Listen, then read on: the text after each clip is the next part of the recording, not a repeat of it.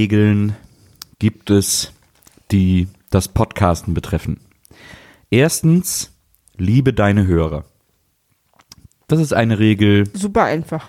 die wir uns auf die Fahne geschrieben haben und die uns extrem leicht fällt, weil wir so viel Liebe zurückkriegen. Ich habe schon immer alle Menschen geliebt, die mir zuhören. Müssen. Tragt da, jeg, Ja, tragt ja. da jegliches, äh, jegliches Verb ein, was euch gefällt. Dürfen. Ja. Wollen. Können. Ja, die sind auch gut gewesen immer. Also, das ist die erste Regel. Die zweite Regel ist, äh, ich weiß gar nicht, die zweite Regel ist irgendwas. Never change a winning team. Never change a winning team, natürlich. Und äh, die dritte Regel ist, niemals beim Podcasten essen. Und jetzt ratet, welche Regel wir heute brechen. Ich weiß überhaupt nicht, wovon du sprichst. Hallo liebe Freunde, herzlich willkommen zu BIMAF, Wiedersehen macht Freude. Ähm, und zwar im Spezialmonat Dezember, in dem wir hier in diesem Podcast alle Harry Potter Filme gucken. Und ähm, für die, die unsere letzte Folge gehört haben, nämlich die Eulenpost, äh, in der wir irgendwie das Feedback äh, vorgelesen haben und dann beschlossen haben, dass es eine einzelne Folge ist. Äh, das haben wir, diese Aufnahme haben wir vor circa acht Minuten beendet und jetzt nehmen wir hier äh, die eigentliche Podcast-Folge äh, auf, wo es nur um den Film gehen soll, äh, über den Maria und ich nun sprechen werden. Ähm, Jetzt habe ich den Namen schon verraten, ihr kennt ihn auch alle, aber trotzdem soll keine Folge WIMAF starten, ohne dass ich mir die Zeit nehme zu sagen, dass WIMAF ein jämmerlicher, trauriger Klumpen Audiomüll wäre, wenn er nicht, wenn dieser Podcast nicht regelmäßig veredelt, versüßt, verbessert, vergroßartigt würde durch die Frau, die mir hier gegenüber sitzt und mit mir zusammen diese kleine Sendung immer wieder aufnimmt. Herzlich willkommen, Maria Lorenz. Hi.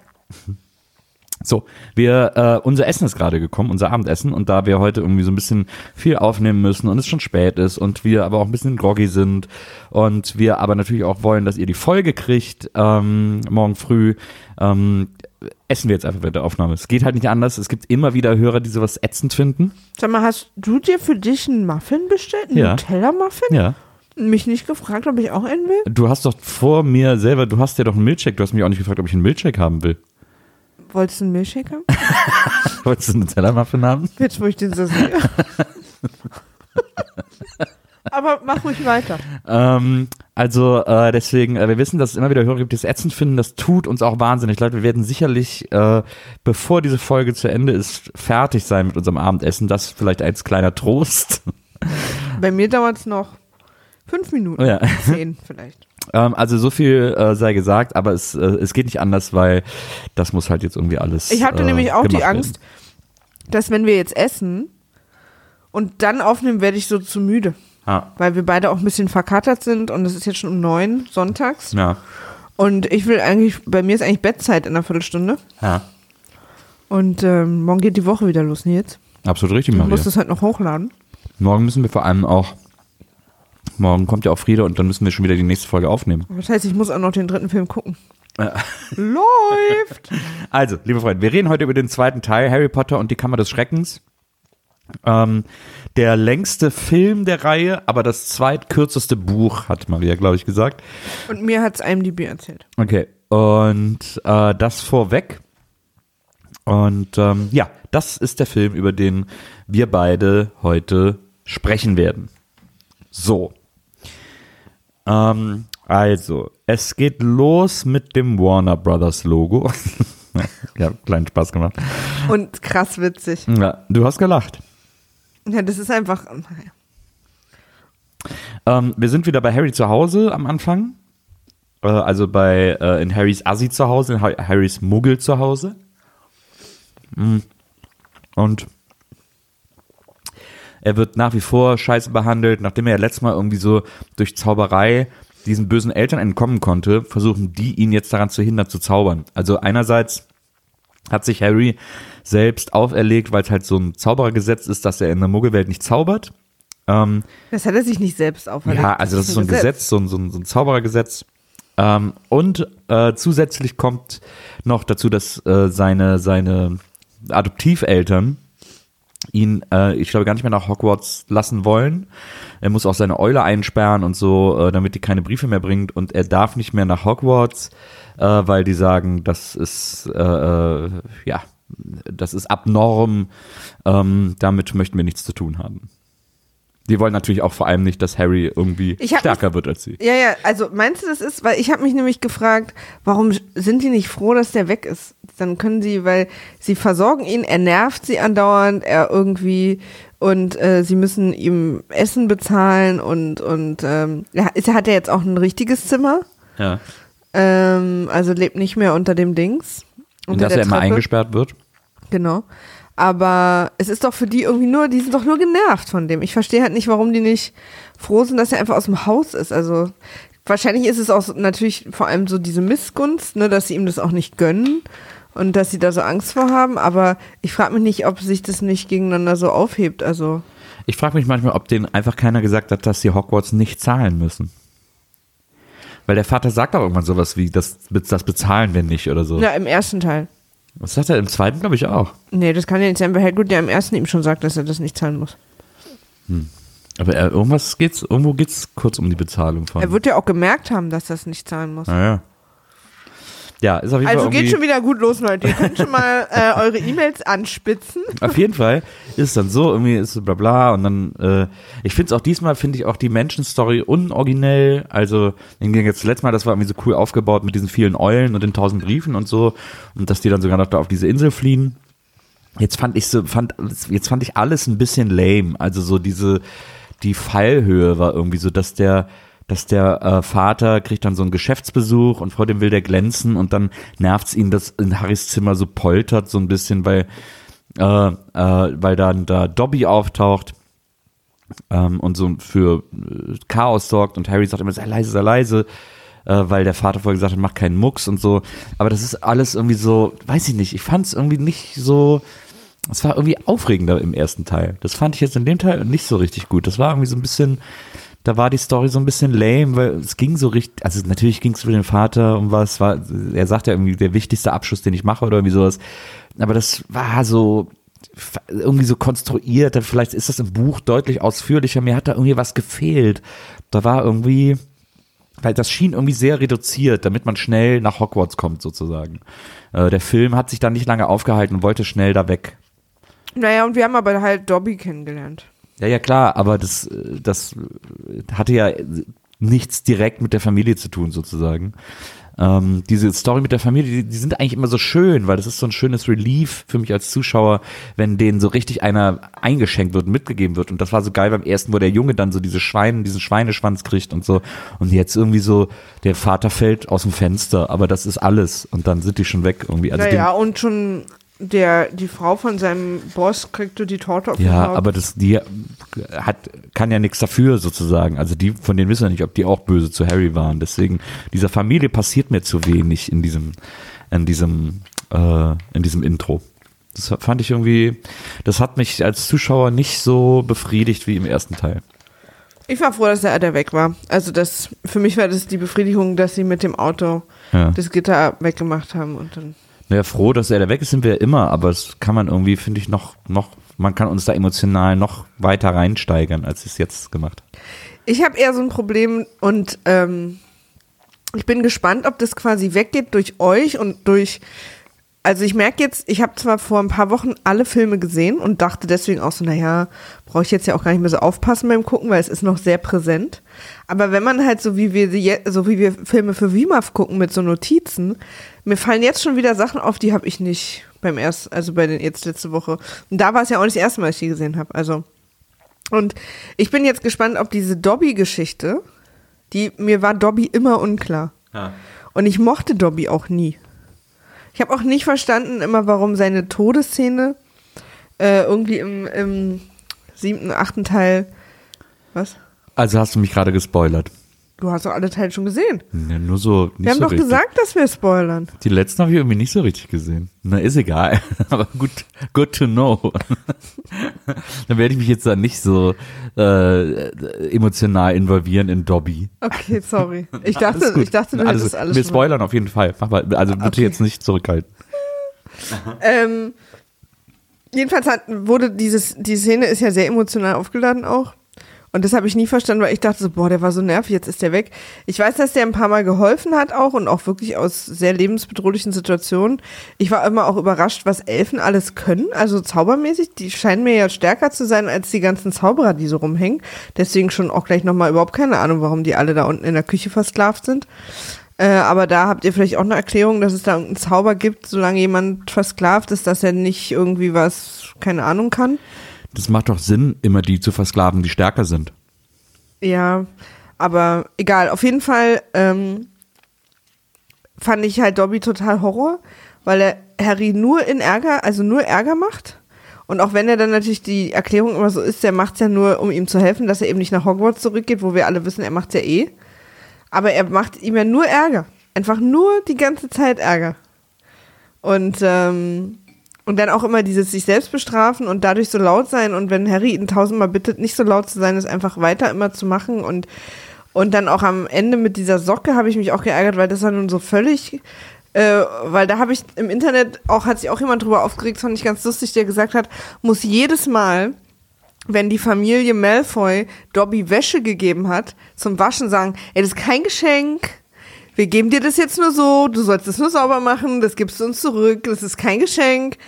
Und weil mit dieser Socke da in dem Buch, das war ja auch, er hat ihm ja auch keine Kleidung geschenkt, sondern das ist ja quasi die Intention sollte ja sozusagen das Wichtige. Deswegen fand ich das so ein doofes Loophole, was meiner Meinung nach keins war. Das hat mich schon immer sehr geärgert.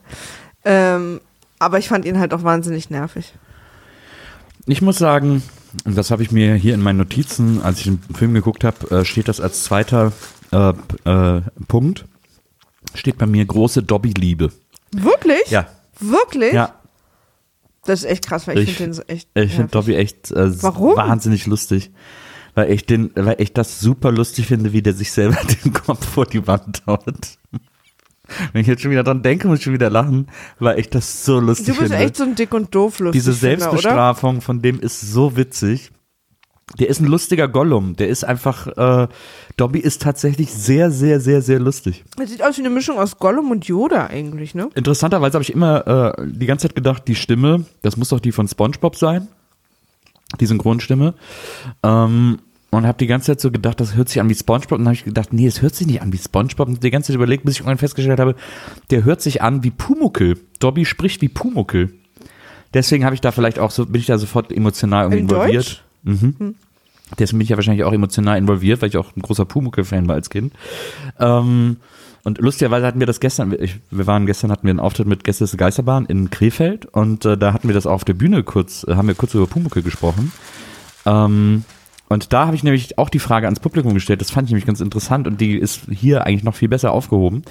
Ähm, wie ist das eigentlich mit dieser, so mit der Blutlinie? Weil äh, Pumuckel war ja ein Kobold. Und bei so, bei, bei so Herr der Ringe und Harry Potter gibt's ja auch Kobolde, die sehen aber alle ganz anders aus. Die sehen so richtig fies aus und sind manchmal auch so gemein und böse und so. Äh, äh, und wo, wie passt das mit Pumuckel zusammen? Ist das eine Frage an mich? Nee, nee, ist jetzt, stelle ich einfach mal in den Raum. Lass ich jetzt auch mal hier stehen. Ich kann es jetzt auch gar nicht so gut. Gestern Abend hat es irgendwie mehr Sinn gemacht. Fällt mir gerade auf, als ich es auf der Bühne gesagt habe, aber vielleicht auch genau deswegen. ähm, naja, auf jeden Fall äh, finde ich, äh, ist, ich äh, habe Dobby in diesen ersten fünf Minuten des Films sofort in mein Herz geschlossen. Also er geht mir dann auch nachher auf den Sack. Ich finde auch Dobby äh, agiert extrem unlogisch. Ähm, und zwar nicht im Sinne von, dass man sagt, naja, der ist halt auch ein bisschen doof, so, dann äh, diese Unlogik ist ja absolut gerechtfertigt, aber es gibt so Sachen, die machen auch für Dobby wirklich gar keinen Sinn. Äh, ich weiß gar nicht, ob das am Anfang schon so ist. Ähm, aber ich glaube nicht. Ähm, naja, egal. Äh, kommt dann später noch. Äh, es gibt so Punkte, wo es, wo ich auch denke, so, da hat man Dobby nicht irgendwie so richtig zu Ende gedacht oder es ist irgendwie, ja, Also das nicht. würde mich mal total interessieren. Kannst du ganz kurz mal was Undobbyes erzählen, weil ich mir ganz kurz meinen Milchshake holen will. ja. Ähm, Willst du hier noch was? ja, warte. Was ist das? Monopoly. oh, die was? Die esse ich noch. Okay. Entschuldigung. äh, ich hole mir meinen Milchshake. Ja. Ihr seid live dabei. Ich erzähle jetzt was Undobbyes. Äh, ihr seid leid dabei, wie ich jetzt was Undobbyes erzähle. Ähm, also diese Pumuckl-Sache, das hat mich gestern irgendwie beschäftigt. Ich krieg's jetzt leider nicht mehr so richtig zusammen. Ich weiß noch nicht mehr, wie wir darauf gekommen sind, aber ich glaube, wir haben über Herr der Ringe gesprochen. Und da gibt's ja Kobolde und da ist es ja so ein, wenn ich mich recht entsinne, so trollmäßig auch so eher so ein aggressives Volk. Und Pumuckl ist ja, sieht ja auch gar nicht so fies und gemein aus, äh, wie so Kobolde auch so in so Videospielen und so immer aussehen. Ähm, und da frage ich mich, wie diese, wie diese Bezeichnung Kobold, ähm, wie die genau funktioniert. Wo ist die, wo kommt die her und wie ist die gedacht? Und ist dann vielleicht Pumuckl gar kein Kobold? Und weil Pumuckl kann sie auch unsichtbar machen und reimt total gerne. Auch zwei Dinge, die ich sonst bei Kobolden noch nie gesehen oder erlebt habe. Vielleicht ist Pumuckl so der, der Kobold-Ausreißer, wie, wie dann irgendwann Zombies wurden ja irgendwann schnell. Ja. Also ist Pumuckl quasi ein schneller Zombie. Nee, oder erst noch ein langsamer und die jetzt sind schnell, keine Ahnung. Irgendwie sowas wird sein. So, aber äh, zurück zu Dobby, jetzt bist du ja wieder da. Genau. Ähm, ja, also äh, es gibt so eine, es gibt so eine gewisse Unlogik in Dobbys Verhalten, weil Dobby bestraft sich, wenn er dem Menschen Probleme macht oder wenn er selber irgendwie ein böses Wort über Zauberer sagt ähm, äh, oder wenn er einem Zauberer Probleme macht oder ein böses Wort über die sagt, dann bestraft er sich selber. Andererseits macht er ja Harry Potter das Leben extrem schwer. Und äh, äh, Und auch nicht nur so nervig, sondern bringt ihn auch echt in Bredouillen so. Genau. Und dafür bestraft er sich dann aber nicht. Das ist irgendwie, Ja, das macht er dann so hihihi. ja, es ist jetzt, es ist ja quasi sein Auftrag äh, von äh, Malfoy, äh, Harry Potter das Leben schwer zu machen. So kann man sich ja dann da wahrscheinlich rausreden. Nee, was? Nee. Aber, hä? aber am Schluss ist doch irgendwie, er ist doch der Hauself von Lucius Malfoy. Der Ja. will doch dann das, Nee. der will doch die ganze Zeit, dass Dobby Harry Potter das Leben schwer macht. Nee, ich glaube, der wusste die ganze Zeit überhaupt. Was? Nee, Moment. Also ich habe das so verstanden. Das ist auch eine Frage, die ich durchaus habe, aber offensichtlich können wir uns die dann nicht beantworten. Weil ich dachte, ähm, Dobby ist halt ein lieber Elf Ja. und äh, hat mitbekommen, dass gefährliche Dinge passieren werden auf Hogwarts. Weil er bei Lucius, also bei den Malfoys, der Hauself ist. Ja. Und er versucht Harry Potter zu beschützen, indem er sich wegschleicht. Und Harry Potter versucht davon abzubringen, nach Hogwarts zu gehen. Ich habe das so verstanden, dass er von Malfoy beauftragt wurde, Harry Potter zu sagen, dass er nicht mehr nach Hogwarts kommen soll, weil die Malfoys Harry Potter so hassen. Nee, ich glaube, dass es genau andersrum ist.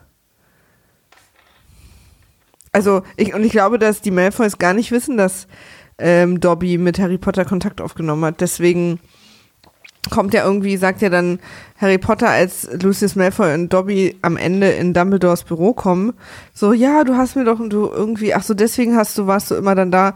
Und dann sagt er, darüber wird noch zu reden sein zu Dobby, weil er in dem Moment wohl checkt, dass er sich weggeschlichen hat und mit Harry Potter geredet hat. Uh, Leute, da kommen jetzt bestimmt gute E-Mails. Ich bin gespannt, wer von uns recht hat. Ich Weil so habe ich das immer verstanden. Okay. Naja. Ich, Weil er doch auch immer sagt, ja, äh, äh, Dobby versucht nur Harry Potter zu helfen. ja, aber Dobby hat doch erstmal gar keinen Grund, Harry Potter einfach so zu helfen. Ja, ich glaube, Dobby hasst halt seine Familie und ist halt ein lieber Elf. Das glaube ich nicht. Also ich glaube, er ist ein lieber Elf, aber ich glaube nicht, dass er die Malfoys hasst. Doch, das sagt er doch. Ich glaube, dafür ist er zu blöd. Also ich glaube, dass wir jetzt wahnsinnig, weil ich glaube, Dobby ist, ist jemand, der irgendwie sehr beliebt ist in der Harry Potter Welt Ja. bei den Fans. Ich glaube, wir haben jetzt hier ein paar Sachen aufgemacht, wo jetzt gerade Leute wahrscheinlich sich einzeln die Haare aus dem Kopf reißen. Apropos Dobby Gollum, ne? Habe ich nie kapiert. Warum? Den finden ja auch so viele so toll und so. Das findet man ja nicht. Naja. Ja. Ja. Aber so dieses, diese, diese Schizophrenie von dem, die fand ich immer irgendwie super confusing. Ich gar nicht. Ja, weil er aber manchmal dann so, manchmal switcht die so schnell, wie das irgendwie, also das ach, ich, geht dann gar, also es geht gar nicht. Nächstes Jahr in der Weihnachtszeit machen wir alle Herr der Ringe und alle Hobbit-Teile nacheinander. Oh Gott, das ist eine Strafe. Oh Gott, die Hobbit-Filme. Oh. Ja, da habe ich dann aber schon wieder einen der Lindenstraße auf dem Buckel, mein Freund. Naja, bleiben wir mal äh, in Hogwarts. Ähm, also, äh, wie gesagt, äh, Harry macht Ärger und dann äh, wird er äh, gerettet, weil nämlich äh, sein, sein Stiefvater ihm irgendwie ein Gitter vor das Fenster schraubt, ähm, damit da irgendwie nichts Und tausend. Schlösser an die Tür, also die versuchen ihn sozusagen in seinem Zimmer einzusperren. Genau. Und dann kommt Ron mit äh, seinen Brüdern Die Weasley-Brüder. und einem fliegenden Trabi. Es ist ein Ford Ja. und es ist der gleiche Ford, den J.K. Rowling zu ihrer Studienzeit gefahren hat. Und mit diesem Ford, der fliegen kann, äh, retten sie Harry, indem sie das Gitter aus der Wand reißen und dann mit ihm wegfliegen. Genau, und dann damit da in der Szene erfahren wir auch, dass man auch auf anderen Wegen nach Hogwarts kommen kann, außer äh, mit dem Hogwarts-Zug. Ja. Nämlich indem man einfach hinfliegt. Hogwarts Express. Also man muss quasi nicht nur, äh, das hatten wir glaube ich auch, das war auch von den E-Mails, man muss nicht nur, also es gibt auch andere Wege, als durch dieses neun Dreiviertel Portal zu gehen. Ja. So, und dann, äh, also jetzt ist es so, die Weasleys holen ihn ab und fahren erstmal ins Weasley-Haus, wo die ganze Weasley-Familie sich auf Harry freut. Die kleine Schwester ist anscheinend auch so ein bisschen verliebt in ihn, weil sie seit Tagen nur noch von Harry Potter spricht und so. Und, äh, und die Mutter Weasley ist böse auf die Jungs, dass sie das Auto genommen haben, aber freut sich auch Harry zu sehen, weil die so eine herzensgute, herzensgute Frau ist irgendwie. Und dann äh, lernt er noch Vater Weasley kennen und dann essen sie gemeinsam. Und dann geht es darum, dass sie in die Winkelgasse äh, müssen, weil sie ja irgendwie jetzt sich alle die neuen Schulbücher für jedes Jahr äh, besorgen müssen, so wie wir das auch alle immer aus der Schule kannten. Wenn man, wenn man jedes Jahr irgendwie kriegen Eltern immer so eine Einkaufsliste, welche Bücher sie jetzt neu kaufen müssen und welche Hefte gebraucht werden und so weiter und so fort. So ist das auf Nils Hogwarts. kennt das ja. So ist es auf Hogwarts natürlich auch. Und, ähm, und jetzt kommt zum Beispiel eines der Dinge, und da muss man wirklich sagen, das ist wirklich sehr harter Käse. Äh, weil die haben so eine ähm, so ein Pulver und wenn die das in den Kamin werfen, Flohpulver. Flohpulver. Wenn die das in den Kamin werfen, dann brennt das so grün und dann sagt man, wo man hin will und dann kommt man dahin. So, ne? Im Grunde genommen. Ich glaube schon, ja. Genau. Und das ist ja auch äh, völlig logische, äh, logisches Zaubereitool und so ähm, für diese Welt. Das macht völlig Sinn. Und dann äh, ist erst, äh, ich glaube, Ron ist der Erste, der irgendwie wegfliegt, der sagt Winkelgasse und wirft dann das Pulver auf den Boden, dann kommt eine grüne Flamme und er ist weg. Und dann stellt sich Harry in den Kamin, um das zu machen. Er macht das offensichtlich zum ersten Mal. Die, äh, die äh, Mutter Weasley gibt ihm auch das Pulver und so. Und dann sagt sie zu ihm, Harry, ganz wichtig ist, du musst ganz deutlich sprechen. Und dann sagt Harry, Winkelgasse. Ey, da habe ich mich so wahnsinnig Ja, geärgert. ist auch Was so. für ein fucking Bullshit. Total. Die eine Anweisung, die ihm noch super deutlich gesagt wird, die er dann nicht macht. Was ist das denn für ein Quatsch? Da hab ich, also das war wirklich ein schlimmer ja, Moment. Das ist auch wirklich eine Frechheit und da geht es ja wirklich nur, dass, dam- damit wir die sozusagen äh, die Nocturne Alley kennenlernen. Äh, diese dunkle Allee, wo Slytherin und Konsorten zu Hause sind, äh, so die dunkle Version der Winkelgasse. Äh, dass wir die auch mal kennenlernen und, und da so eine kleine Gefahrensituation entsteht. Und das ist so reingeschuhhornt, das ist wirklich eine Frechheit. Wie heißt denn die Winkelgasse auf Englisch? Nocturne, ach so, äh, Diagon Alley. Nee, also es ist nicht mal im Englischen ein ähnliches Wort wie Nocturne Alley.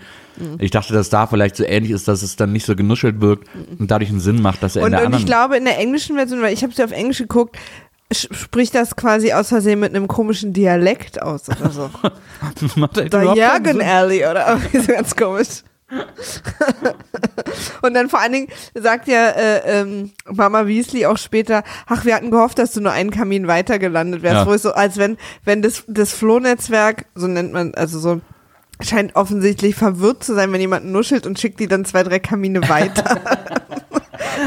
okay. Ja, das hat mich, das fand ich richtig ärgerlich. Ich musste mich allerdings an eine meiner Lieblingsszenen äh, erinnern aus dem ganz, ganz großartigen äh, Army of Darkness, ähm, den man auch nicht oft genug loben kann.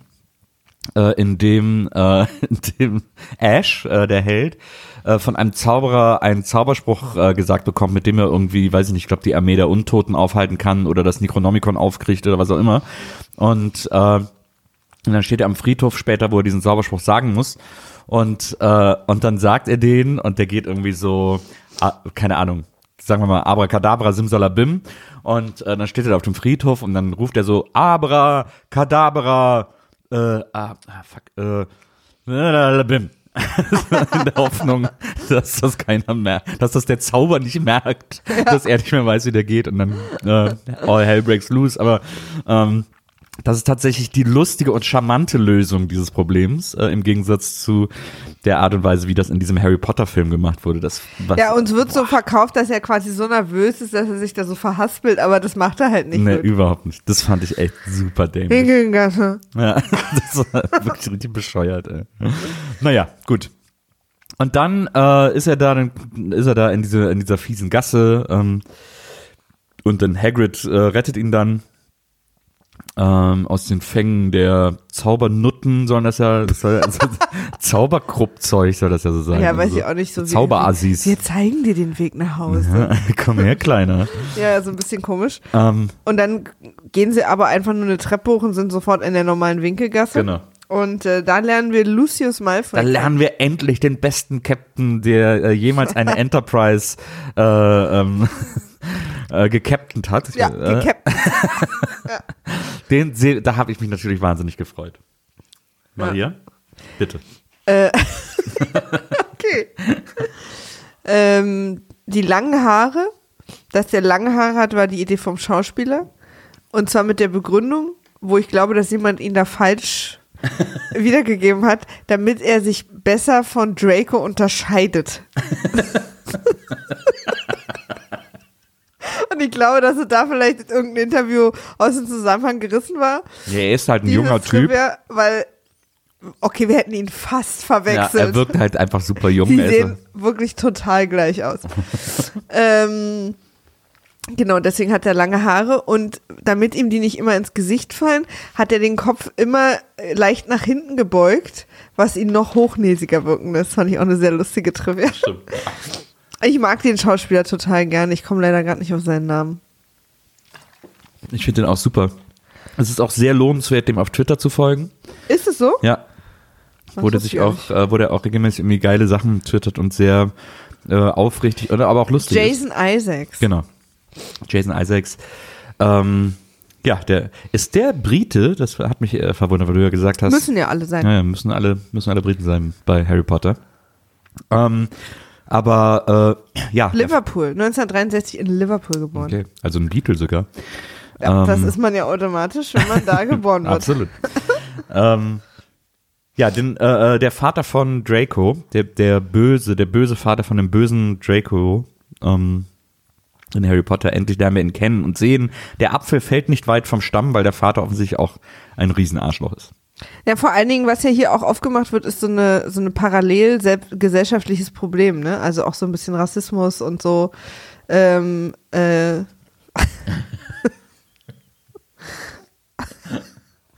was ich hier gerade mit angucken muss, Leute. Guck mal, hier sind Servietten. Ich weiß. Okay. Jetzt versucht gerade ein mit Nutella gefülltes, äh, einen mit Nutella gefüllten Muffin mit einer gewissen Ehre zu essen. Das gelingt ihm aber nicht. Ich küsse deine Augen, Maria. Ähm, was wollte ich gerade sagen? ähm, Malfoy, also äh, Rassismus. Ach ja, genau. Also das ist ja, ne, es gibt ja diese, was, was sich so durchzieht, als dass die Bösen sozusagen äh, die äh, ähm, West Slytherin sind oder vor allen Dingen die Malfoys und noch andere Familien, dieses ähm, nicht wollen, dass sich Zauberer und Nicht-Zauberer mischen. Ja. Äh, nennen so Kinder, die aus, aus solchen Ehen kommen oder aus solchen Beziehungen kommen, Schlammblut. Und immer wenn jemand Schlammblut sagt bei Harry Potter, sind also, also das ist so, Ja. glaube ich, ne, ist halt dann so ein Äquivalent zu anderen schlimmen Wörtern. Ja. Und, ähm, und das ist halt ein Thema, so diese, diese, diese gesellschaftlichen Wichser, die eben ähm, wollen, dass alles schön rein bleibt. Ja. Reines Blut, reine Blutlinie. und die nicht äh, irgendwie verschmutzt werden darf. Und dann die Menschen, die ein Herz haben und äh, gesunden Menschenverstand und noch alle beisammen, äh, denen das einfach egal ist. Ja. Und äh, das wird halt auch so total aufgemacht. Jetzt hier so zum, ich glaube, das war im ersten Teil noch gar nicht so. Nee, das stimmt. Aber das fand ich auch gut. Ähm, das fand ich irgendwie, äh, das finde ich eine gute, eine gute Parallele, die irgendwie jedem älteren Menschen natürlich sofort klar ist, aber die Kinder irgendwie so einen ganz, auf so einen ganz guten Weg bringt.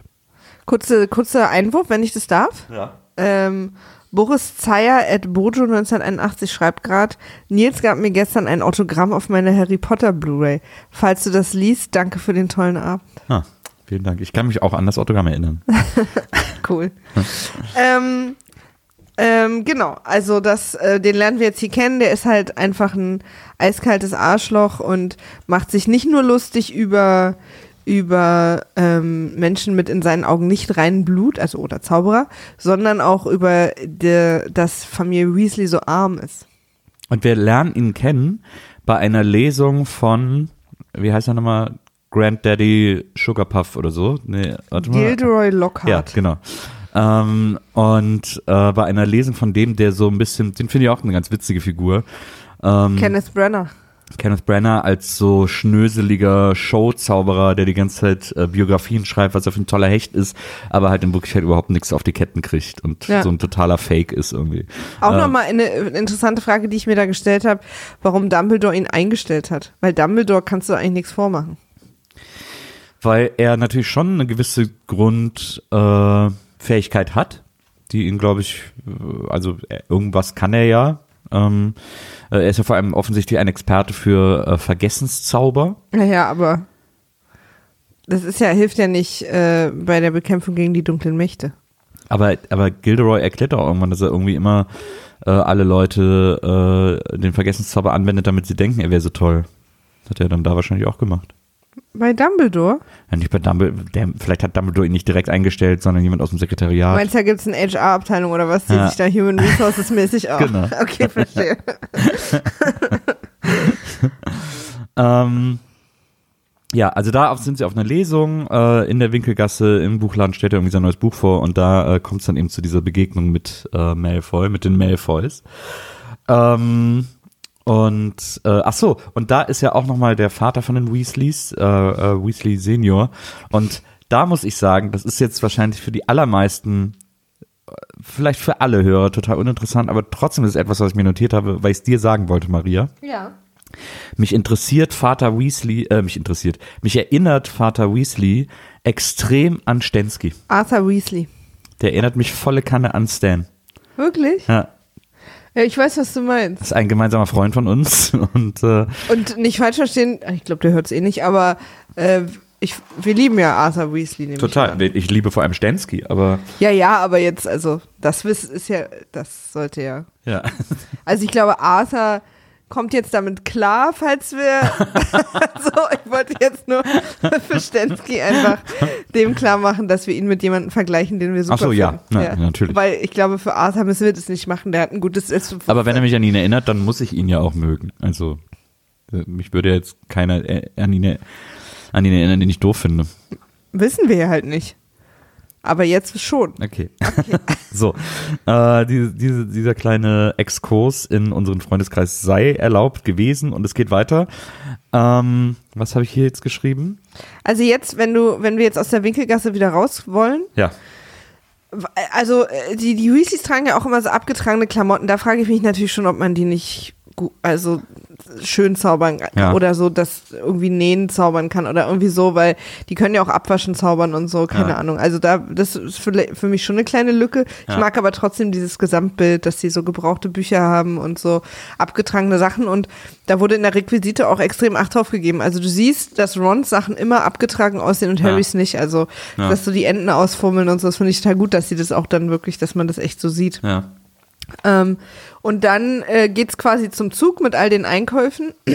Und ach so, und ich finde auch interessant, dass die, dass so kurz zur Sprache kommt, dass die Eltern eventuell Probleme damit haben werden, sich die ganzen Schulsachen leisten zu können. Ja. Also auch noch so eine kleine Bildungs, äh, Kritik, so, ne? dass man irgendwie, dass, dass, dass die Hürden für manche Familien ganz schön groß sind, auch finanziell ihren Kindern eine gute Ausbildung geben zu können. So. Ja. Aber ich meine, die Weasleys haben halt auch gerammelt wie die Kanickel und haben einfach sehr viele Kinder. Aber der Vater ist ja im Staatsdienst tätig, also Genau, im, ähm, Beamter wahrscheinlich. im Ministerium, im äh, Zaubereiministerium. verbeamtet vermutlich, also unkündbar. Sehen wir dann später jetzt. Und dann ähm, macht das Portal einfach zwischen den Weasleys und Harry Potter und Ron zu. Äh, der Bahnsteig 9 Viertel, was ich auch finde, was man irgendwie mit einer roten Lampe kurz mal anzeigen könnte oder so. Also dass der und und warum macht das auch zu, weil der Zug quasi schon weg ist? Also weil sie zu spät sind oder ich wusste auch nicht, dass das überhaupt zumacht. Das habe ich nicht verstanden. Ich habe es auch nicht hundertprozentig kapiert. Ich dachte auch, weil der Zug jetzt gerade losfährt. Später habe ich dann gedacht, hat Dobby das vielleicht irgendwie zugemacht oder so, weil Ah, er, stimmt, stimmt. Hm, weil er irgendwie. Harry weghalten will oder so. Keine Ahnung, habe ich auch überhaupt nicht kapiert. Äh, Also es scheint wirklich vollkommen random. Aber ich fand es trotzdem sehr lustig, wie sie dann so übereinander fallen und dann zu dem Schaffner sagen, ich habe die Kontrolle über meinen Wagen verloren. Aber es ist natürlich, äh, ich meine, gut, dass es im zweiten Teil passiert, weil das ist ja natürlich in die ganze Situation angelegt, dass das irgendwann, dass man halt irgendwann mal nicht, Ja. dass man irgendwann vor die Wand läuft. Und das ist, da ist, glaube ich, äh, gleich aufs Pferd wieder aufsteigen angesagt. Ansonsten hast du da im nächsten Schuljahr Probleme gegenzurennen. Das stimmt. Ähm, Ist auch immer, ich verstehe auch immer nie, dass die da mit Anlauf durch müssen, weil das sieht immer aus, als ja, könntest das du auch gemütlich. Ja, durchlaufen. das verstehe ich auch nicht. Keine Ahnung. Vielleicht hängt man dann kurz in so einem Limbo fest. An, Anlaufzauber. Ja. Und dann fahren sie mit dem äh, fliegenden Auto von, ähm, von den Weasleys und vergessen aber von Anfang an den Unsichtbarzauber anzumachen, weswegen sie von ein paar mindestens sieben Muggeln gesehen werden. und äh, fliegen nach Hogwarts, landen in der äh, irgendwas Weide, ich vergesse immer peitschende Weide oder Ja. so. Ja. Die hat ja auch einen Namen. Man muss auch mal sagen, dieser Flug dahin, ne? Peitschende Weide, genau. Äh, auf dem Flug nach Hogwarts äh, äh, fliegen sie rum, sagen, wo ist eigentlich der Hogwarts Express? Und dann taucht er plötzlich hinter ihnen auf, während sie über eine Brücke fliegen. Also es gibt ein kurzes, eine kurze Stand-by-Me-Situation, äh, wo sie in einem Auto auf einer Brücke vorm Zug fliehen. Äh, und dann gibt es die Szene, dass irgendwie, dass ähm, äh, Ron zu Harry sagt, halt dich gut fest. Und in dieser Situation hält Harry sich halt nicht gut fest. Ja. Das ist wirklich, Also Harry, Harry- ist wirklich, für den ist immer Gegenteiltag. Ja, für, also seine, seine Verständnissache in schwierigen Situationen auch Prioritäten zu setzen, ist wirklich all over the place. so, muss man da sagen, Harry wirklich. Das ist, also, bei Also- dem muss man eigentlich, bei dem kann man eigentlich nur umgekehrte Psychologie anwenden. Aber das ist auch, was der Hut ja später sagt, dass Harry auch gut hätte in Slytherin landen können, weil er einfach keine Anweisungen befolgen kann. Ja. Und, und halte ich fest, ist ja auch nur ihm zuliebe. Also es geht ja jetzt nicht mal darum, dass er irgendwem hilft oder weißt du, dass irgendwer das von ihm verlangt Ja. und so, Ja. sondern es ist halt, oder du stirbst. Sprich den Namen halt deutlich aus oder Ja. du landest halt irgendwo, wo du nicht hin willst. Ja, bei den, was, Zauberprostituierten? Zaubernutten, ne? Ähm, genau. Und dann landen sie auf der äh, peitschenden Weide, die gar keinen Bock darauf hat. In der Szene wurden übrigens 14 solcher Autos verbraucht. Das auch nochmal als kleine. Ich finde Achso, und übrigens, das ist jetzt äh, eine etwas traurigere Note.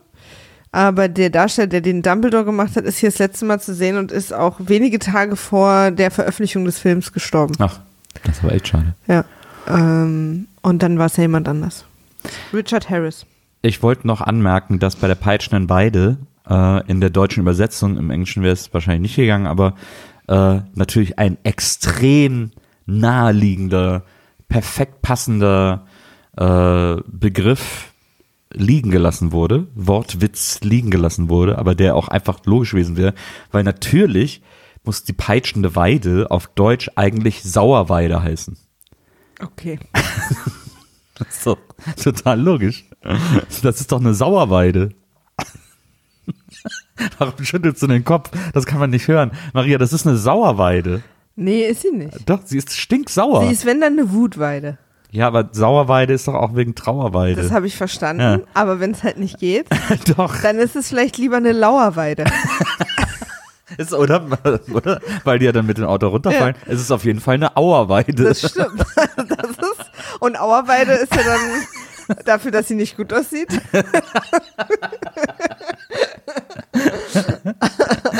Also da hat man auf jeden Fall was liegen lassen. Ja. Peitschende Weide ist da irgendwie ähm, Ja. noch die schwächste äh, Bezeichnung. Ähm, so, ja. Dann sind wir im botanischen Garten. Also wir, äh, Harry und Ron sind dann halt irgendwie noch angekommen, kriegen so ein bisschen Ärger natürlich, Ja. dass sie äh, in der Muggelwelt gesehen und gezaubert haben, aber äh, wie das in diesen Kinderfilmen halt ist, völlig unlogisch und dann plötzlich entschieden, dass es doch irgendwie, ach naja, ihr Ja. zwei, ihr kriegt ein bisschen Strafarbeit, so, wo Snape sie ja meiner Meinung nach auch zu Recht von der Schule schmeißen will. ja. Ähm, und, ähm, und dann kriegen sie halt irgendwie, es kommt auch nie wieder zur Sprache. ja. Ähm, und dann sind wir mal in einem Unterricht, der, den wir noch nicht gesehen hatten. Und zwar der Botan im Botanischen Garten gibt es irgendwie äh, Botanik. ja. Unterricht und diese Viecher finde ich ganz lustig und die äh, kannst du dich erinnern, haben wir ja auch in Ja. der Ausstellung gesehen. Ja, die Alraunen. Ja, wobei ich auch so dachte, also die die ähm, die Lehrerin zieht den einen da raus und alle halten sich und, und leiden so tierisch und halten sich die Ohren zu. Ja. Äh, und am Ende ziehen sie alle raus. Also es gibt ja die 36 von diesen Dingern in dem Ja. Raum und da gucken aber alle nur so, ach naja, jetzt stört mich der Sound irgendwie gar nicht mehr. Ja, dann haben sie doch die. Achso, ja. nee, hatten sie vorher schon. ja. Stimmt, hatten sie vorher auch schon. Und dann fällt auch einer in Ohnmacht und sie sagt, ja, lassen Sie den liegen. Also es ist auch wieder ein, ein ganz gutes Lehrer-Game. naja, Neville, ne, der fällt ja offensichtlich einfach immer in Ohnmacht. Ich liebe Neville. Der ist so niedlich. Ja, und da werden wir einer Pflanze vorgestellt, die äh, später noch eine Rolle spielen wird. Aber sonst finde ich eigentlich nichts interessant in der Szene. Ja, ich, aber diese Alraunen sehen irgendwie cool aus. Ja, das stimmt, die sehen lustig aus und die eine beißt auch Draco in, die, in den Finger und so. Ich kenne aber auch diesen Begriff Alraune irgendwie in einem anderen Zusammenhang. Ich kenne den irgendwoher. Ist das nicht so ein altdeutsches Wort für Geister oder irgendwie sowas? nee, ich glaube, du denkst gerade an dich selber, weil du bist ja so ein Allrounder. Äh, auch das? Ein Alrauner. ich, ich bin ein Alrauner. Ja. Ähm, also irgendwie habe ich das Gefühl, dass das irgendwie, irgendwie kommt mir der Begriff so wahnsinnig bekannt vor. Also Alraunen Ja? Sind eine Pflanzengattung in der Familie der Nachtschattengewächse. Die gibt's halt einfach. Ah ja, okay, dann deswegen wahrscheinlich.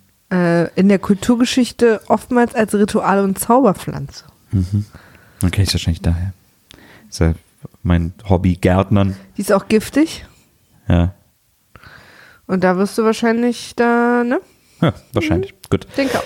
Ähm, ja, ich finde, die sehen irgendwie cool aus. Ich, das, ich fand das irgendwie eine coole Szene. Aber ich finde so, weil die werden ja so menschlich gemacht, ne? Die haben Mhm. ja dann auch Pubertät und Pickel und so. Und dann ist aber quasi, die werden halt zerstückelt, nachdem die Pubertät vorbei ist. Und das Ja. irgendwie, ich weiß auch nicht warum, aber die haben so Gesichter und die schreien und irgendwie, yeah, und so. Und dann ko- kommen die in eine Pubertät, also alles schon sehr menschlich. Und dann, ja, ja, also wir müssen noch warten, bis die Pubertät, und dann können wir sie zerstückeln und zerkochen und dann leben alle wieder und juhu. Und so. Und ich dachte, hm, Aber das Fleisch, das du täglich isst, Maria, hatte auch mal ein Gesicht. Ja, aber es hat mich nicht angeschrien. ich bin nicht dabei. Jetzt fühle ich mich sehr schlecht übrigens. Nein, ach, das wollte ich nicht. Naja, ich habe ja da ein bisschen schon, ne? Moralische du ja nicht, aber ich ja schon. So, und dann kommt diese äh, Aktion, also irgendwie äh, nach dem Unterricht, äh, so ein bisschen bullymäßig, treffen sich am Schulhof irgendwie äh, unser äh, bekanntes Trio, ähm, Hermine, Ron und Harry und treffen auf ähm, Malfoy. Achso, sie wollen gerade zum Quidditch-Training und dann kommen ihnen, kommt ihnen das Quidditch-Team von ähm, Ravenclaw, nee, Quatsch, was sag ich? Slytherin. Slytherin äh, entgegen Uh. und sagt irgendwie so, äh, nö, wir gehen jetzt trainieren. Und dann sagen die, äh, ähm, sagen die Gryffindor-Typen, nö, heute ist unser Trainingstag. Und dann äh, haben aber die Slytherin-Dudes so ein, äh, so ein Wisch dabei von Snape, äh, auf dem steht, äh, heute darf Slytherin trainieren. Äh, und dann sagen die, wir müssen nämlich unseren neuen Jäger, nee, Fänger, was ist da die Position, auf der Harry ist, ähm, Ich glaube, Jäger, also Fänger macht ja, glaube ich, keinen Sinn. naja, aber er fängt doch den Schnatz. Egal. Ich guck mal. äh, wir haben einen neuen Jäger, den müssen wir trainieren. Ähm, und, äh, und dann treten sie zur Seite und dann ist es natürlich Draco, Sucher. Sucher. Weder noch, das ist sehr gut. Äh, dann ist natürlich Draco, äh, der Große, wird damit noch mehr, als es sowieso schon ist, zum Rivalen und Erzfeind von Harry Potter. Also quasi das, das böse Spiegelbild von Harry Potter, in dem er jetzt auch noch die, gleich- auf der gleichen Position im Quidditch spielt wie Harry. Und er hat sich offensichtlich, äh, Draco hat sich offensichtlich über seinen Vater in das äh, Slytheriner Quidditch-Team eingekauft, Mit indem er dem- nämlich allen ja. einen Nimbus 3001. 2001. 2001. Im ersten Teil äh, war nämlich der neueste Besen, den es gab, der Nimbus 2000. Den wollte jeder unbedingt haben und Harry hatte den dann. Und jetzt äh, hat äh, Draco im zweiten Teil äh, das ganze Slytherin Quidditch Team mit dem Nimbus 2001. Und ich frage mich aber, heißt es für uns, dass es äh, tatsächlich schon 2000 Exemplare da gab, weil die immer in Einzelschritten weiterzählen? Ja, Oder ist es eher so eine Odyssee im Weltraum, Tribute oder? Ja, ist das nicht, aber äh, ich dachte mir, das orientiert sich einfach am Jahr. Aber das ist ja in den 90ern. Ach so. Hm, dann weiß ich auch nicht. Ich glaube, das, ich glaube äh, Harry Vielleicht- Potter fängt 92 an. Vielleicht Zauberjahre? Ja. Naja, jedenfalls, ich glaube, es wird wahrscheinlich, es gab schon, es hat angefangen mit Nimbus 1, Ja. Nimbus 2. Mit, erst mit Nimbus. Eine gute, eine gute Sache war äh, Nimbus 1354, der, das war ein sehr guter Jahrgang. Ja? Und weiter geht's. Hattest du dazu eigentlich noch irgendwas oder zählen wir wirklich Nee, alle dann, also, Szenen auf? nee, nee, und dann, und dann äh, äh, will ja ähm, äh, äh, Ron, äh, weil er so sauer ist, dass ähm, Draco so gemein ist, will der den so, äh, so verzaubern, dass er Schnecken ausspuckt. Und, und Aber sein Zauberstab ist kaputt. genau, Ähm, das kommt ja später nochmal wieder, dass der Zauber, den er nach vorne machen will, nach hinten geht. genau. Das landet immer bei dem, der den Zauberstab gerade selber schwingt. Und deswegen äh, fängt dann Ron an, äh, Schnecken auszuspucken. Und, äh, und zwar so, dass man warten muss, bis das zu Ende ist. Na, er kotzt die hoch. Genau. Ja. Und der Zauber heißt auch irgendwie Mund voll Schnecken oder so. Ähm, und ich muss sagen, das ist wirklich eine der ekelhaftesten Sachen, die ich jemals in einem Film gesehen habe. das Mhm, ich ist wirklich total eklig. absolut Und ekelhaft. der spielt es auch gut. Ja, aber es ist so hammer, eine so hammerhart ekelhafte Idee. Äh, das hat mich fast empört, wie ekelhaft das ist. Ja. Also es soll auch ekelhaft sein, ist mir schon klar. Muss jetzt keiner schreiben, wie das soll auch ekelhaft sein, weil ich weiß, dass es das sein soll. Schreibt ihm das ruhig. Aber, aber, aber das, das fand ich wirklich, da habe ich echt gedacht, oh, come on, Leute. Also, oh, disgusting. Ähm, Das hat mich auch ein bisschen verstört. Ich weiß nicht, das war irgendwie. Ja, es hat mich verstört. ich habe mich gefragt, Hermines Eltern sind beide Muggel. Ja. Wie kommen die eigentlich, wie sind die eigentlich darauf gekommen, dass Hermine zaubern kann? Und als sie es rausgekriegt haben, wie haben sie dann rausgefunden, dass es eine Zauberwelt gibt mit Leuten, die das auch machen? Oder werden sozusagen, oder wie ist sie überhaupt Zauberin geworden, wenn ihre Eltern beide Muggel sind? Kann man das einfach so werden? Das habe ich auch nicht so richtig kapiert, ehrlich gesagt. Da habe ich mich auch kurz gewundert. Ist sie irgendwie konvertiert oder was? Ja, man konvertiert weil dann konvertiere ich aber auch morgen. Also Leute, ich habe keine Zeit, äh, ich muss konvertieren. Ja, ich habe es auch nicht, weil es gibt ja auch, äh, da habe ich vergessen, wie das heißt, es gibt das Gegenteil von Muggel, wenn zwei Zaubereltern jemanden zeugen, der kein Zauberer ist. Gibt's auch. Ja. Also meinst du, es geht auch umgekehrt? für. Deswegen, also irgendwie ist mir das irgendwie unklar und dann, aber mir geht's vor allen Dingen darum, sie muss es ja dann irgendwann, so wie Harry, muss ihr dann aus Versehen mal was passiert sein, so. Ja. Wobei ich auch immer nicht verstehe, was für eine richtige Rolle eigentlich die Zauberstäbe spielen. Kann man nur mit Zauberstäben zaubern, weil Harry zaubert ja auch am Anfang ohne Zauberstab. Ja. Und dann hat ja jeder seinen Zauberstab, aber man kann ja auch mit anderen Zauberstäben zaubern, aber ich glaube dann nicht so stark. Also ganz klar ist mir das nicht. Ja. Weil wenn sie nicht ohne Zauberstab zaubern kann, dann hätte sie ja eigentlich nie erfahren, dass sie zaubern kann. Weil sie ja der, mit ihren Muggeleltern in einer normalen, also man kommt ja nicht auf die Idee. Oder müssen Ja. wir uns jetzt nachher mal, sollen wir ein bisschen probieren mal nachher? Also das ist ja super offensichtlich wieder eines der Dinge, die 1000%ig im Buch ganz ja, klar aufgebröselt Ja, ja, sind. wahrscheinlich. Uns in den Filmen aber nicht so erzählt werden. Ähm, Na gut, okay, aber das, das habe ich mich kurz gefragt. Und dann ist äh, Harry Potter, eine seiner Strafaufgaben scheint offensichtlich zu sein, mit Gilderoy Lockhart Autogramme zu schreiben, was ich auch super genial fand. ähm, und, ähm, und wir da auch so ein bisschen schon mal mitkriegen. Und ach genau, und da hört Harry das erste Mal Stimmen. ja, stimmt. Was ja quasi den ganzen Film lang eine Sache ist. Komm zu mir. Wir erfahren ja später, dass er gar nicht der äh, derjenige ist, an den diese Anfrage geht, Ja. sondern er es nur zufällig auch mithört, weil Teile von Voldemort in ihm drin sind. ja. Und zwar die, die für Schlangensprache Zum Beispiel. verantwortlich sind. Aber auch so ein paar andere, weswegen ja der Hut so verwirrt war, wo er hin soll. Ja. Kann ich weitermachen? Ja, Okay. unbedingt. Äh, dann haben wir eine Szene, wo unsere drei Party-People äh, im Gang auf äh, die erstarrte Katze finden vom Ja. von Fil Versteinerte Filch, Katze, ja. Filch. Genau, und, und was ich so lustig finde an der Szene ist, die laufen halt irgendeinen dunklen Gang in Hogwarts lang und dann hängt die Katze da von der Decke. Ja. Und in, in dem Moment kommen aus allen Richtungen alle Schüler von ganz Hogwarts äh, auf diese Ecke gelaufen. Es ist, und dann, und, und 20 Sekunden später alle Lehrer. Ich weiß nicht, ob es da diesen nächtlichen Treffpunkt gibt, wo die alle hin müssen zur gleichen Zeit, weil das erscheint mir doch irgendwie, oder ob es da so ein, oh, ich habe das Gefühl, wir müssen da jetzt alle hin. So ein, so ein Ja, Gefühlszauber. weil von der einen Seite kamen quasi erst die guten Schüler und dann kamen Ja. die ganzen Slytherin-Schüler von der anderen Seite. Das war irgendwie so super merkwürdig. So ein bisschen wie äh, diese, diese Szene in Police Squad, dieser Fernsehserie, die der Vorgänger war zur Nackten Kanone, ähm, schon mit Leslie Nielsen und so, äh, wo äh, er so jemand verhaften will und dann liefern die sich und dann äh, geht, äh, sagt er so, bleiben Sie stehen, Polizei. Und der Typ so, nein, niemals. Und dann geht er so in Deckung auf so einer leeren Straße irgendwo und dann äh, geht der Polizist auch in Deckung und dann schießen die so aufeinander. Und ab dem Moment, wo die schießen, laufen so 100 Leute über die Straße und durch diese Schießerei. Ja, so ein bisschen Ja. äh, fühlt sich das an. Und Ja, da- hab ich, ja. das fand ich irgendwie auch, fand das eher alles so ein bisschen auch so, dass die dann sofort verdächtigt werden. Ich finde auch diesen Hausmeister irgendwie. Weil der äh, kann die ja eh nicht leiden. ja. Deswegen verdächtigt der sie natürlich mit Absicht. Naja. So, ne? Äh, ich glaube schon, dass er auch weiß, dass sie es wahrscheinlich nicht hören. Er ist halt Ja. auch sehr traurig wegen seiner Katze. Ähm, und, und dann erzählt, glaube ich, also ich weiß nicht mehr genau wann, aber Her- Her- Hermine und Ron wissen dann auch, dass er Stimmen hört ja.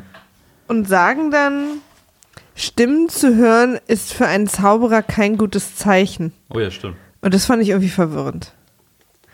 Also es ist quasi in der Zauberwelt so, dass wenn man Stimmen hört, ist es ein schlechtes Zeichen. Aber was bedeutet es? Was, was, wofür kein gutes Zeichen? Also, dass, äh, dass Harry vielleicht schlecht ist? Oder also ein, ein schlecht, also ein böser Zauberer? Also, Oder was bedeutet es? Wofür ist es denn kein gutes Zeichen? also ich habe das so, wie die dem das gesagt haben, habe ich schon so verstanden, dass die meinten irgendwie, dass das heißt, irgendwas so Richtung Krankheit oder so, oder dass da irgendwas mit dir nicht stimmt, sozusagen. Ja. Aber, aber dann kommt halt später, also, und das ist für sie aber der Grund, ist Dumbledore nicht zu erzählen. Und das verstehe ich halt auch überhaupt nicht. Nein, das kannst du auf keinen Fall erzählen, weil das ist auch für einen Zauberer ein schlechtes Zeichen. Wo ich so denke, hä, nee, aber dann doch erst recht Dumbledore, weil das finde ich ist etabliert worden, dass Dumbledore der Vertrauenslehrer von Harry ist. Und dass er dem auch so ein bisschen die darken Sachen erzählen kann, weil Dumbledore kennt seine Vergangenheit und Ja. weiß einfach, was da passiert ist und dass es diese besondere Ver Verbindung zu Lord Voldemort auch gibt. Und deswegen verstehe ich überhaupt nicht, dass Ron ihn dann auch so angeht, oder vielleicht bei Ron verstehe ich es noch, aber dass Harry dann das auch eben nicht macht und Dumbledore sich da überhaupt nicht öffnet, sondern die drei wissen überhaupt nicht, was es bedeutet, dass er Stimmen hört, Ja. aber es ist kein gutes Zeichen. Ja. Und deswegen erzähl's lieber keinem, weil warum? Sonst denken alle, du bist böse und du fliegst von der Schule oder ich verstehe es irgendwie nicht. Hm. Ja, so ein bisschen wird's ja auch angedeutet, ne? weil, weil ja dann später auch äh, sozusagen ein großes Problem ist, ähm, dass die Leute denken, dass er vielleicht der Nachfahre Slytherins ist Ja. und die Kammer des Schreckens geöffnet hat. Na. Also ist er, der ist ein bisschen all over the place, der Film. Ähm, und dann lernen wir aber irgendwann äh, einen meiner Lieblingscharaktere kennen aus den Harry Potter Filmen, die ich, von denen ich keinen äh, wirklich ganz gesehen habe. Jetzt bin ich gespannt, Ähm, weil ich weiß es nicht. na, die maulende Myrte. Die Schauspielerin war 37, als es gedreht wurde. Na, sieht man ja gar nicht an. Hat sich extrem gut gehalten. Äh, das ist ein Charakter, den ich immer äh, lustig fand. Ich fand den Namen lustig, ist natürlich so ein bisschen Bauer sucht Frau mäßig irgendwie. Ja. Äh, oder Schwiegertochter gesucht oder wo die immer diese Alliterationen machen. Ähm, Ja, aber es ist ja auch, also in, bei alle, alle Geister in der Harry Potter Welt haben ja auch so, so eine wortwörtlichen Namen hier wie der fast kopflose Nick und ja, so. ja. Aber die fand, die finde ich irgendwie, ich finde die maulende Myrte irgendwie lustig. Immer dieses das ständige. Weißt du, warum du das magst? Du magst ja auch Ross bei Friends. ja. Hi. ich finde die irgendwie, ich mag die. Ich finde, find, das ist ein guter Charakter. Ich finde die irgendwie äh, sehr, sehr lustig. Und äh, diese ganze, ihre ganze Origin-Story ist ja auch so super weird, äh, weil sie ist ja ein Geist auf dem Klo, weil sie da auch gestorben ist. genau, wir fa- erfahren ja ihre Origin Story auch in dem Film. Genau. Ähm, Sie ist dabei gestorben, als die Kammer des Schreckens vor 50 Jahren das letzte Mal geöffnet wurde. Genau. Und dann ist sie von diesem Basilisk, dieser Schlange, die da im, in der Kammer des Schreckens äh, lebt. Angeguckt worden. Äh, ach so, an, hä, nee. Doch. Wenn Aber- man dem Basilisten in die Augen guckt, stirbt man. Ja, aber, aber ich, also ich hab's, okay, dann habe ich es falsch verstanden. Weil ich hab's so verstanden, dass sie, weil sie ja immer, weil sie erzählen ja dann groß, dass dieser Basilisk sich durch die, durch das Abflusssystem von Hogwarts bewegt hat, durch die Rohre. Und dann habe ich gedacht, dass sie gerade am Klo saß und der dann da rauskam und sie dann getötet hat. Nee, Tom Riddle kam ja äh, aufs Klo mit dem Basilisken zusammen. Und dann hat sie die Tür aufgemacht, um zu gucken, wer da ist, weil um der Person zu sagen, hier ist das Mädchenklo. Also sie hat sich auf Klo versteckt, weil sie gemobbt wurde wegen ihrer Brille Ja. und hat auf Toilette geweint. Und dann hat sie eine Männerstimme gehört und wollte die Tür aufmachen, um zu sagen, äh, du darfst hier nicht sein. Sie wusste nicht, dass es Tom Riddle ist, das erfahren wir Ja, später ja, erst. ja. Und dann sagt sie, das Letzte, woran sie sich erinnern kann, ist, dass sie in zwei gelbe Augen gestarrt hat. Dann war Tom Riddle zusammen Stimmt. mit dem Ja, Basilisten irgendwie Ja, unterwegs. stimmt. Aber es, ich fand's irgendwie, okay, aber wieso wird dann so groß dieses Setup gemacht, dass sich der Basilisk durchs Abwassersystem, das habe ich überhaupt nicht kapiert. Na, der ist dann wahrscheinlich schon da rausgekommen, weil da ist halt die, die, die, das Tor, in dem Klo war ja das Tor zur Kammer Ja, ja. des Schreckens. Also Ah, ist ja. ja. wahrscheinlich da irgendwie rausgekommen gerade. Also Tom hat ihn da vielleicht irgendwie gerade befreit oder wie auch immer, Ja, schon, haben sich für den nächsten Plan besprochen. schon irgendwie komisch. Ich fand viel komischer. Aber Ja. ganz kurz noch, äh, weil sie, äh, weil die maulende Myrte kommt ja auch nachher wieder zu äh, Harry und Ron und Mhm. so und sagt irgendwie, da hat jemand was weggeschmissen. Ähm, und zwar als sie gerade im Rohr abhing, Ja. ist ihr das, ist das durch sie durchgefallen. Sie hängt halt da Ja. ab, ja. Da fällt Ist- ja öfter mal was durch sie durch. Aber die Toilette, wo sie sich aufhält, wird ja nicht mehr benutzt. Ah, okay. Das wird auch gesagt. Okay. Deswegen können die ja da auch ihre ganzen Tränke und so zusammen machen, weil Hermine am Anfang sagt, dass die Toilette hier nicht mehr benutzt Ja. wird. Weil die Ja. maulende Myrte, die halt heimsucht, geht da keiner mehr hin, schon seit Jahren nicht mehr. Okay. Gut, haben wir das geklärt. Ja. Also ihr fällt tatsächlich nur Wasser auf den Kopf. Ich finde viel geiler, als sie später alle Wasserhähne aufdreht und quasi den komplett, das komplette Stockwerk Ja. überschwemmt, Ja. dass äh, Ron und Harry da reinspazieren und auch nicht zudrehen. Aber wie macht sie das denn überhaupt? Sie kann doch gar nicht. Sie ist doch nur ein Geist. Keine Ahnung, vielleicht kann sie so, weiß ich auch nicht. Das ist eigentlich voll unlogisch. Ich weiß auch, ich, ja, vielleicht hat sie die auch nicht angemacht. Wahrscheinlich doch. Ich weiß Wahrscheinlich, nicht sie, mehr genau. wahrscheinlich war es nicht sie. Aber die sagen ja, dass sie es war. Also Ja, sie ja, ja, davon hat sie, ausgehen, vielleicht kann das sie sich so gut darauf konzentrieren und dann geht es irgendwie, ja, okay. Ich weiß es auch nicht. Jedenfalls haben wir dann Unterricht bei Professor McGonagall. Und ähm, die erzählt ja gleich dann die ganze Kammer des Schreckensgeschichte so Ja. in ihrem Unterricht. Aber was sie vorher macht, ist die super, den allerwichtigsten Zauberspruch der Welt lernen. Und zwar, wie man aus Tiere Trinkbecher macht. Ich dachte, Leute, verarscht ihr mich jetzt hier oder was? In was für einer Situation habe ich denn mal, uh, ich sehe da eine Taube, aber ich habe richtig Durst. Aber die, die Flüssigkeit zerläuft immer zwischen meinen Händen. Ich kipp das immer in die Taube rein und dann ist da, kriegt da nichts raus. Das perlt halt von den Scheißfedern ab. Also mache ich einen Pokal draus. Also das fand ich sehr merkwürdig. Das stimmt.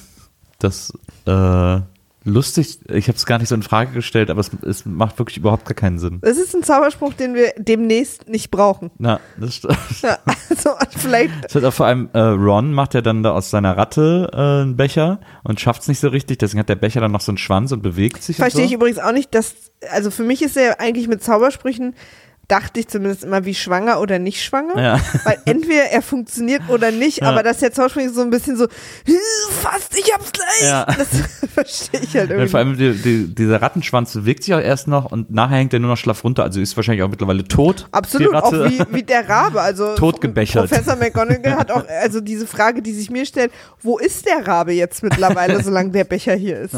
Tauschen die den Platz oder gibt's, höre ich da so ein ganz leichtes Schnabelklickern jetzt immer drin, wenn Ich ich, den mich auch, benutze? dass, ob das dann so ein bisschen nach so Tier schmeckt. wenn man also trinkt. insgesamt würde ich sofort äh, so, so Ratten als die, die vor meinen Augen zu Pokalen und da würde ich sofort draus trinken. Also da habe ich ja richtig Bock drauf. Absolut. Und sie äh, erzählt dann die Geschichte, was ich ja interessant fand von Hogwarts, Ja. dass das ähm, von vier Zauberern gegründet wurde, Ja. eben die wir alle kennen, ne? Äh, Hufflepuff, Slytherin, Ravenclaw und Gryffindor. Ja. Das waren deren Nachnamen. Und, ähm, und drei von denen hatten so eine ganz andere Idee als der vierte, also Slytherin. Und da ist irgendwie dieses ganze Konzept ist natürlich komisch, weil man sich so fragt, wie sind dir vier denn eigentlich Geschäftspartner geworden? Also wie kam man denn dazu, dass die, pass auf, wir haben so überhaupt eine ganz andere Idee, wie das sein soll, als du. Wir hätten dich aber gern dabei, aber weil wir halt drei gegen vier sind, also es wird richtig stressig und du wirst dann abhauen.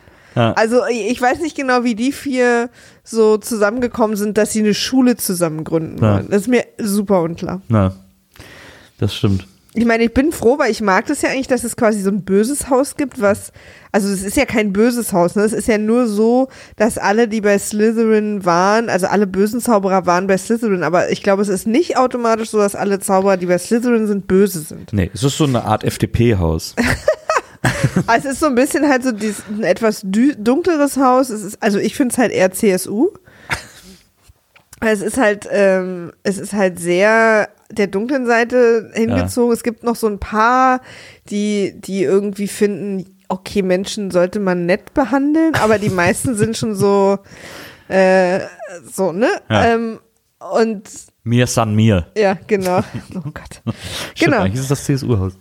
Und, ähm, und deswegen ist mir so unklar, diese Gründungsgeschichte, weil ich verstehe schon, warum die sein muss und dass ich die jetzt hinterfrage, ist auch sehr nitpicky, aber ähm, ich, ich versuche mir immer so diesen, weißt du, also ich habe ja auch eine Firma gegründet mit jemandem, wo quasi auch eine der Bedingungen war, dass wir uns mögen, Ja, weil wir arbeiten halt zusammen. ja.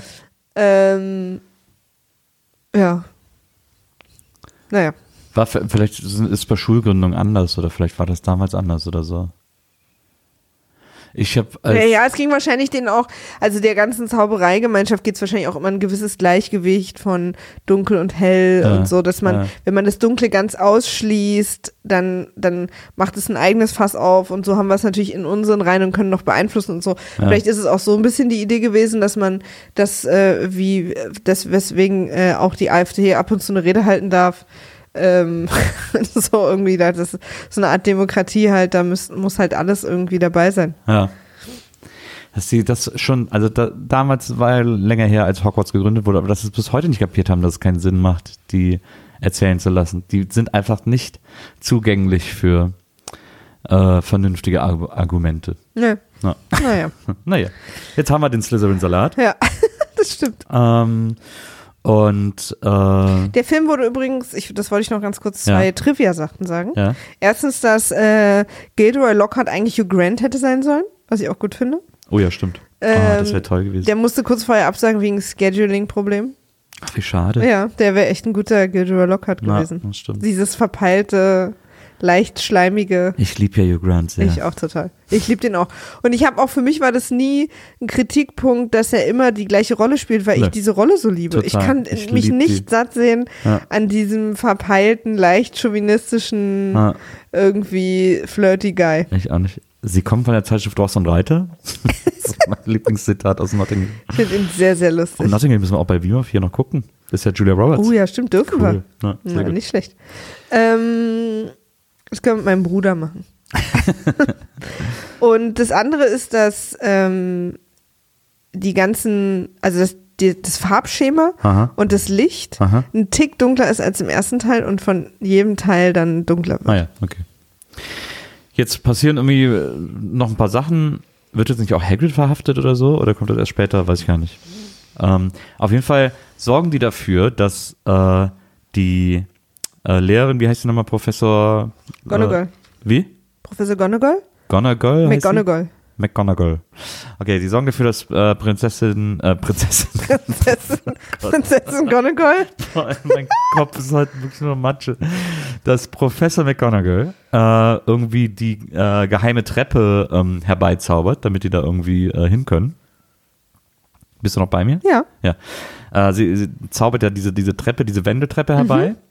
Ach so, nee, sie zaubert nicht, du meinst, also, das ist, die Treppe ist da, Ja, sie macht, äh, also jedes Haus hat ja ein Passwort, damit man reinkommt. ja. Und das ist halt Dumbledores Büro. Äh, und da gibt es halt auch ein Passwort, was sie kennt, damit er zu Dumbledore kann. Und dann fährt die Treppe, die Wendeltreppe einfach aus dem Boden hoch. Aber das Passwort ist Zitronensorbet. Ja. Ja, weil das sein Lieblingsnaschzeug ist.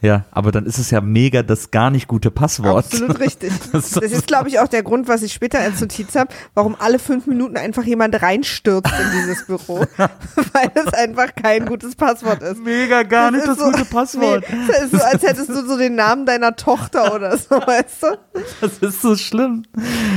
Äh, Zitronensorbet. Ja, Wahnsinn. that happened. Das fand ich sehr verwirrend.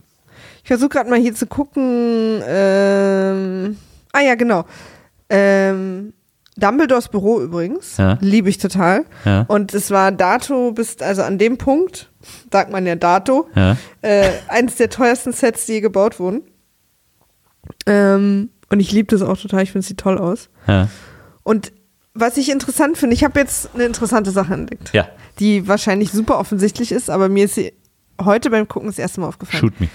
Dumbledore sagt zu Harry, Harry, gibt es noch irgendwas, was du mir sagen willst? Weil Ja. Dumbledore offensichtlich spürt, es gibt irgendwas, weil Harry verschweigt ihm ja, dass er Stimmen hört. Mhm. Und dass er Parseltong sprechen kann, glaube ich, verschweigt er ihm auch. Ja. Das erfährt er ja Wie später. heißt das? Parcel. Ah, ja. Ähm, in Englisch sagen die Parseltong. Also Ah. Tong ist ja so Mhm. Sprache. Ne? Mhm. Ähm, und er sagt ihm das eben so mit diesem sehr eindringlichen, dass quasi beide Parteien wissen, ich, ich hab, wir- da ist irgendwas, sag's Ja, mir doch. ja. So. Ich habe nicht verstanden, warum Harry ihm das nicht sagt in dem Moment. Ja.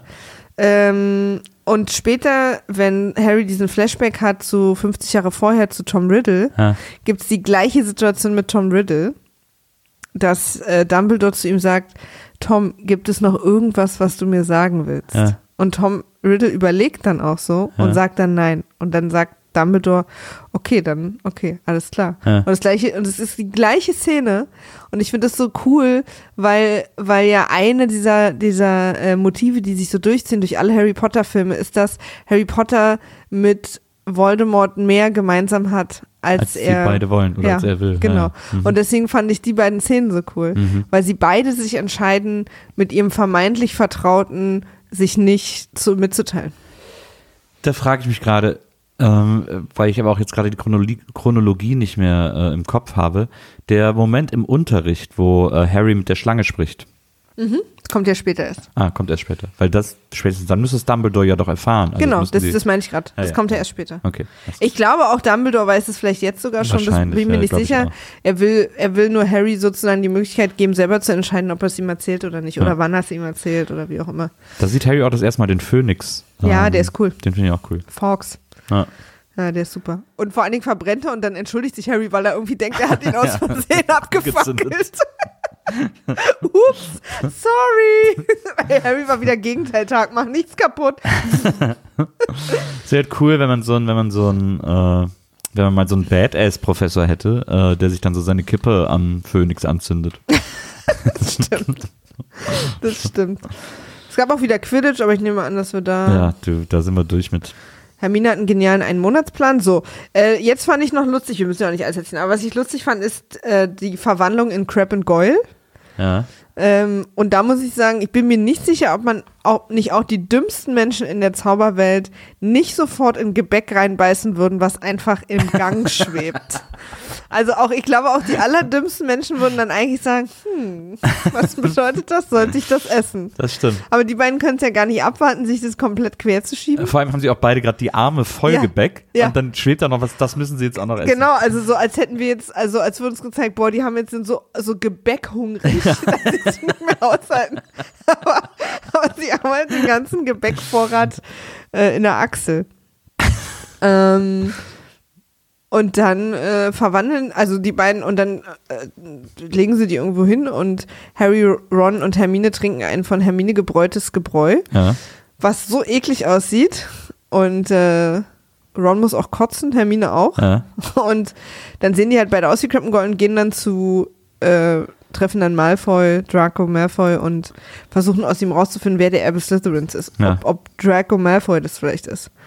Ähm, und ich finde es so lustig, dass sie quasi wissen, dass sie jetzt die beiden sind Ja. und versuchen müssen, aus Draco was rauszufinden. Äh, was rauszukriegen Ja.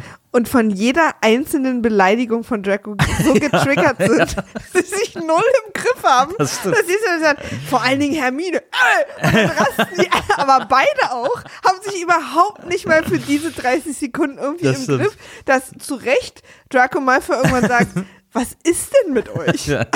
Also das Konzept Tarnung vielleicht auch nochmal Weil dann können sie auch einfach als Harry und Ron Ja. dahin gehen. Das, das ist wirklich, also da haben die beiden auch nochmal, äh, auch so komisch, ne, dass man dann so aussieht wie die, aber die Stimme bleibt die alte. Ja. Das ist irgendwie zaubermäßig auch unlogisch. ja.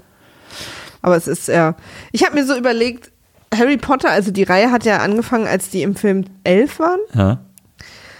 Und, ähm, und wie auch im ersten Teil ist im zweiten Teil Hogwarts eine ständige Kindertötungsmaschine.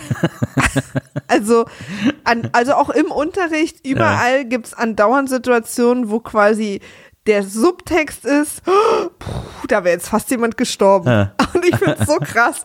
Ich habe irgendwie mitgezählt, ich habe aber irgendwie, ich dachte, ich hätte mitgezählt, aber ich finde die Notiz nicht mehr, wie oft Harry in Lebensgefahr war.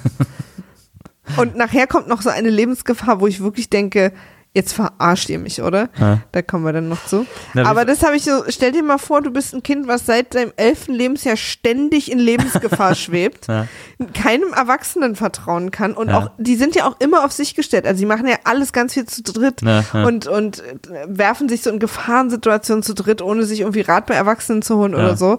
Und diese, die drei sind in, als Erwachsene werden die richtig krass alle zur Therapie müssen. Weil die sind so traumatisiert. So viele Nahtoderfahrungen. Also das da ist ja. Das ist übrigens, äh, was den Zaubertrank von Hermine betrifft, ähm, äh, wie gesagt, Ron und Harry sind ja dann diese, diese beiden äh, äh, Draco-Kumpels da. Äh, Hermine traut sich nicht aus dem Mhm. Crab Klo und raus. Äh, Hermine Ja. traut sich nicht aus dem Klo raus, nachdem sie ihren Trank getrunken hat, ihren Zaubertrank, ihren Verwandlungstrank. Und dann sagen irgendwann Harry und Ron, komm, jetzt zeig dich und so. Als sie übrigens wieder zurückverwandelt sind, was sie ja, genau. nicht ist. Nee, nee, bei ihr hält es offensichtlich Ja, länger. Ja, so in so einer Toilette, wenn es so ein bisschen feucht ist, die Ja. Luft, dann hält sich so ein genau. Zauber einfach länger. Und dann macht sie die Tür auf und äh, auf ihrem äh, Umhang oder den sie irgendwie benutzt hat. Nee, äh, sie hat, äh, man brauchte ja Haare Genau, und und, sie Haar- hat sich, genau, sie Genau. hat dachte, es wären die Haare von der Mädel, aber es waren die Haare von der Katze des Genau. Mädels. Und deswegen ist Hermine zur wahrhaft unniedlichsten Katze aller Total. Zeiten verwandelt worden. Super Die unniedlich. sieht so hammergruselig aus. Das ist so das, also das, also, aber nicht nur gruselig, sondern einfach so, sieht so, äh, ich, mir fe- fehlt das, das ist eine Wort. wahnsinnige, wa- also eine sehr unsympathische Katze. Ja, so, eine, so unnatürlich im Sinne von, wenn ein Mensch sich in eine Katze verwandelt, in Mensch-Katze-Twitter, dann sähe der auch nicht so aus. Also irgendwie sieht, also es ist aber auch nicht Comic-mäßig, sondern dann ist es wieder so realistisch und so Uncanny Valley-mäßig und so. Mhm. Also diese Katze, die Hermine da ist. Und dann wird ja auch gesagt, naja, du musst jetzt irgendwie in die Krankenstation oder so. Also bei ihr ist der Zauber anscheinend, wenn man einen Katzen hat, der dauert dann länger und hält dann auch für immer oder keine Ahnung. Offensichtlich, Ja, ja. also so ganz seltsam, was da Ja, plötzlich ja. bei ihr Stimmt. super andere Bedingungen beim Zaubertrank äh, vorherrschen. Und dann ähm, wird kurz danach die halbe Schule überflutet und Harry findet dann das Tagebuch auf Klo, Ja, was nach äh, Moaning Myrtle geschmissen wurde, ja. geworfen wurde. Äh, das erfahren wir dann später, wer das war. Und wie sich rausstellt, ist äh, dieses Tagebuch äh, Tom Riddles Buchbot. Ja, Das wie so ein, da gibt doch jetzt auf, auf so Homepages immer so Bots, die einem so Fragen beantworten. also Und so so, funktioniert auch Siri, dieses Buch. geschriebenes Siri. Genau. Ja. Tom Riddles Siri. ja, genau. Also das ist erstmal leer. Also hinten ist der Name eingraviert, Tom Marvolo Riddle, wo der äh, Name in der Mitte auch nur kreiert wurde, damit am Ende ein gutes Anagramm äh, Ja, entsteht. ja. Weil niemand heißt Marvolo. Sorry. Also ich weiß nicht, ob es der Opa ist von den Marvel-Comics oder was, aber äh, Marvolo Patronum. Und, äh, und es ist erstmal vermeintlich leer und dann versucht er was reinzuschreiben, die Schrift verschwindet und dann merkt er aber, dass er sich per Schreiben, also es ist ja ein, es ist ja ein, ein Mufuta, ein Multifunktionstagebuch. Weil, weil, wieso heißt er eigentlich Tom Marvolo Riddle? wenn, äh, und so ein Marvelous ist ein super komplizierter, seltener Name, aber Tom ist doch eigentlich Thomas. Ja. Also wie ist das dann da plötzlich okay, dass Ja. das Kürzel der angeblich offizielle Name ist? Weil die Eltern große Tom und Jerry Fans waren. ich habe keine Ahnung. Ich finde viel lustiger das Mufuta. Ja, das Mufuta finde ich auch sehr schön. Also man kann äh, einen Klecks reinmachen, der verschwindet, was schön ist, wenn man aus Versehen kleckst. Das ist, hat einfach keine. Konsequenzen. Ja. Ja. Äh, man kann äh, reinschreiben und kriegt Antworten auf seine Fragen. Aber auch nur so, wie das Buch Bock hat, Genau. so. Und dann, das Buch ist auch so ein bisschen so ein, so ein, so ein kleiner Troll. Also sagt dann so, ich kann es dir nicht sagen, aber ich kann es dir zeigen. Ja. Also aber auch so eine kleine Cliffhanger-Situation aufgebaut. Und das Buch kann halt in der Mitte äh, eine, eine Lichtfalle öffnen, in die Ja. man reingezogen wird. Also Ja. so verschiedene Dinge kann dieses Buch. Absolut. Und auch dann so ein krasser Zauber, dass Harry wirklich an dem Ort ist quasi. Also so die Vision so stark ist, dass er sich da in der Vision auch die Treppen hochgehen kann und so. ja, Ähm, ja, ja. und da sind wir halt vor 50 Jahren, Tom Riddle, äh, auch Schüler an Hogwarts, äh, Dumbledore noch kein, ähm, äh, noch nicht der Direktor, aber schon Professor oder Dozent oder wie auch immer. ja. Und da geht's halt, äh, das ist dann die Zeit, als die Kammer des Schreckens zum ersten Mal geöffnet wurde. Kammer des Schreckens übrigens haben wir gar nicht erklärt, ne? aber ihr wisst ja, was, was, was da die Prämisse ist. Oder sollen wir das nochmal kurz sagen? Und, äh, äh, Na, die hat ja der Slytherin angelegt, kurz bevor er Hogwarts verlassen hat, weil er Ja. sich mit den anderen drei gestritten hat. Ja. Also einer der Gründer, also der Gründer von Slytherin, hat die Kammer des Schreckens angelegt und da drin ein Monster versteckt und wenn es geöffnet wird, dann, ähm, dann bringt das Monster alle Schlammblüter um. Irgendwie so. naja, genau. Also es gibt eine Säuberung, auch ein sehr gutes Wort fand ich, habe ich mich gar nicht erschrocken, äh, als ich das geguckt habe. Und ähm, und die Kammer des Schreckens ist aber so gut versteckt, dass über all die Jahrhunderte oder wie auch immer die Lehrer danach gesucht haben und nicht gefunden haben. Ich fand dann das Versteck gar nicht so gut. Nö. Also gerade auch mit dem Zeichen da dran von dem Basilisken, Ja. aber gut. Und ähm, wobei das ja nicht klar war, es ist ja nur ein Monster, keiner weiß, was für ein Monster. Deswegen denken da nämlich alles ist die große, gruselige Spinne, die Hagrid hat, äh, die dann in den äh, verbotenen Wald abhaut. Es Ja. ist aber nicht die große, gruselige Spinne, die Hagrid hat. Wobei Äh. sich bei der dann auch raussteht, dass sie nur Hagrid verschont. Ja, also auch, äh, sie hätte es halt gut sein können. Ja, absolut. Also es ist, äh, wie dann auch alle so machen, diese, diese Beschuldigung, die ist einfach überhaupt nicht okay und so und das, das doch kein sein Monster ist, also es ist, es ist nur diese liebe Spinne, aber die Spinne tötet halt jeden außer Hagrid Genau. und der Basilisk halt nur Schlammblüter. Also ich bin mir nicht ganz sicher, ob wir da, naja. Und auch der Basilisk, dem ist es doch auch scheißegal. Harry Potter ist ja auch kein Schlammblüter. Ich finde auch, das muss ich auch mal sagen, ich finde der Basilisk ist echt, außen. äh, der Basilisk ist echt ein Scheißname für ein Monster. Total, finde ich Dass ich denke die ganze Zeit an Basilikum und so und oder irgendwie an so eine Kirche. Äh, Kirchen heißen ja, Ja, auch. ja, ich äh, denke, ja, ja, genau, irgendwie an so eine, Basilika und so. ja, an, an so eine bestimmte Art äh, Säule oder so. Ja, also Basilisk ist voll der es auch total. Kackname. Ist auch überhaupt kein gruseliger Das- oder ja, furchteinflößender gar Name. nicht. Nee, null. das, das ist ja so, keine Ahnung. also da hätte ich die Spinnen echt besser gefunden. ja, also Basilisk ist echt, äh, ich weiß nicht, wieso, wo, wieso das eine Sache, wieso dieser Name gewählt wurde. Na, ist komisch. Ähm, So, so unsexy, Basilisk. Und jetzt Basilisk. erwischt's Hermine Ja, und daraufhin gehen ähm, äh, Ron und Harry zu Hagrid, um sich Rat zu holen. Oder um ihn auch mit dieser, mit dieser Story zu konfrontieren. Eine, eine Sache habe ich noch, weil wir von dieser VR-Situation äh, gesprochen haben mit dem Tagebuch, ähm, wo er da äh, vor 50 Jahren Das ist. Mufutar? Äh, mit äh, Mufutar, ähm, mit dem äh, jüngeren Dumbledore. In keiner Version ever bei Harry Potter sieht Dumbledore Jude Law irgendwie ähnlich. Das stimmt. Ist natürlich auch erst danach entschieden worden, Klar. klar. bla bla. Aber da ist wirklich, man hat auch nicht dafür gesorgt, dass Jude Law den Dumbledores irgendwie ähnlich sieht. Äh, das wird jetzt, ich, und ich überlege die ganze Zeit, wie, also äh, Fantastische Tierwesen spielt er so in den 20ern. Aber der ist doch so, also Dumbledore hat doch so viele Haare im Gesicht, ich weiß gar nicht, ob das so nötig ist. Ich weiß auch gar nicht, ob, äh, also wenn die Idee die ist, ne, dass, äh, wie gesagt, Tierwesen ist, glaube ich, so 27 spielt das oder irgendwie so.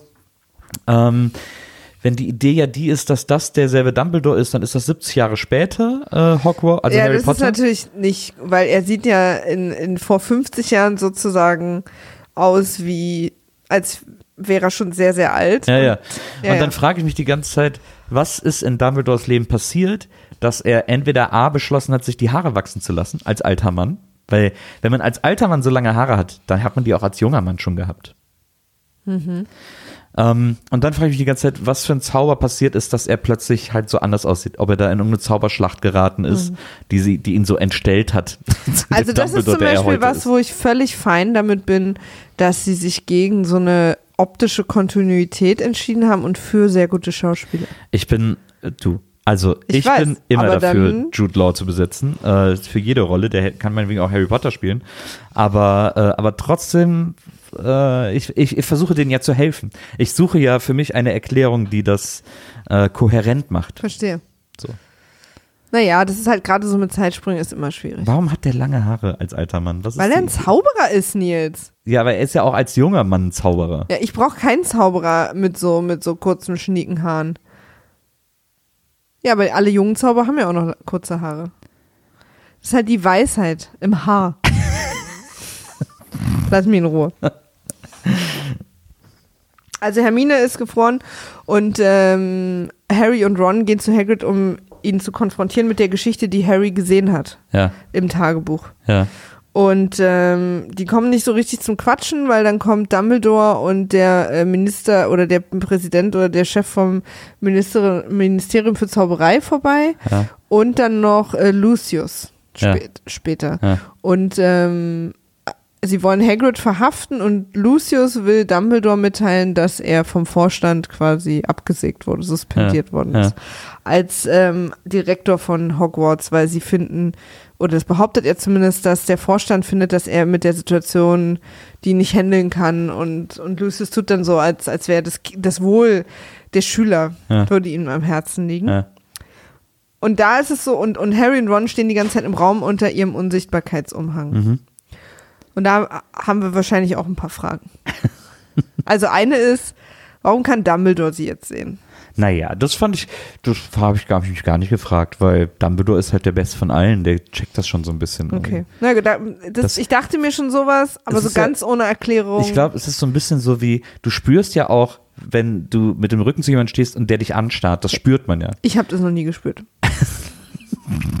Das ist was, was ich mich schon immer frage, was er mir alle für einen Scheiß erzählt, dass man das spürt.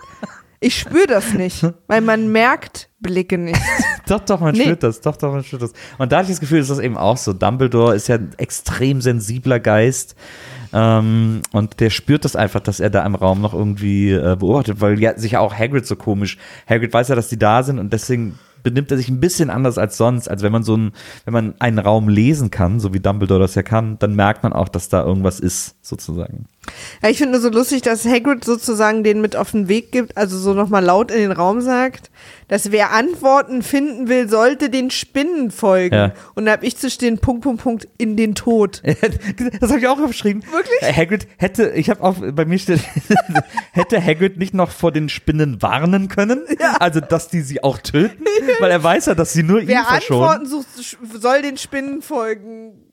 Da könnte man noch, da könnte man vielleicht noch so ein, aber dabei vorsichtig sein hinterher schieben Ja, oder, oder, so. ja, also möglichst nicht irgendwie dich mit dem Rücken zu dem stellen oder irgendwie, keine Ahnung, vielleicht einfach eine Eule schicken. Na, Weil, weil der Gag ist ja, ich finde, dass sie ja bei den Spinnen gar nicht sehr viel erfahren, außer dass die Spinne sagt, sie ist nicht das Monster. Ja.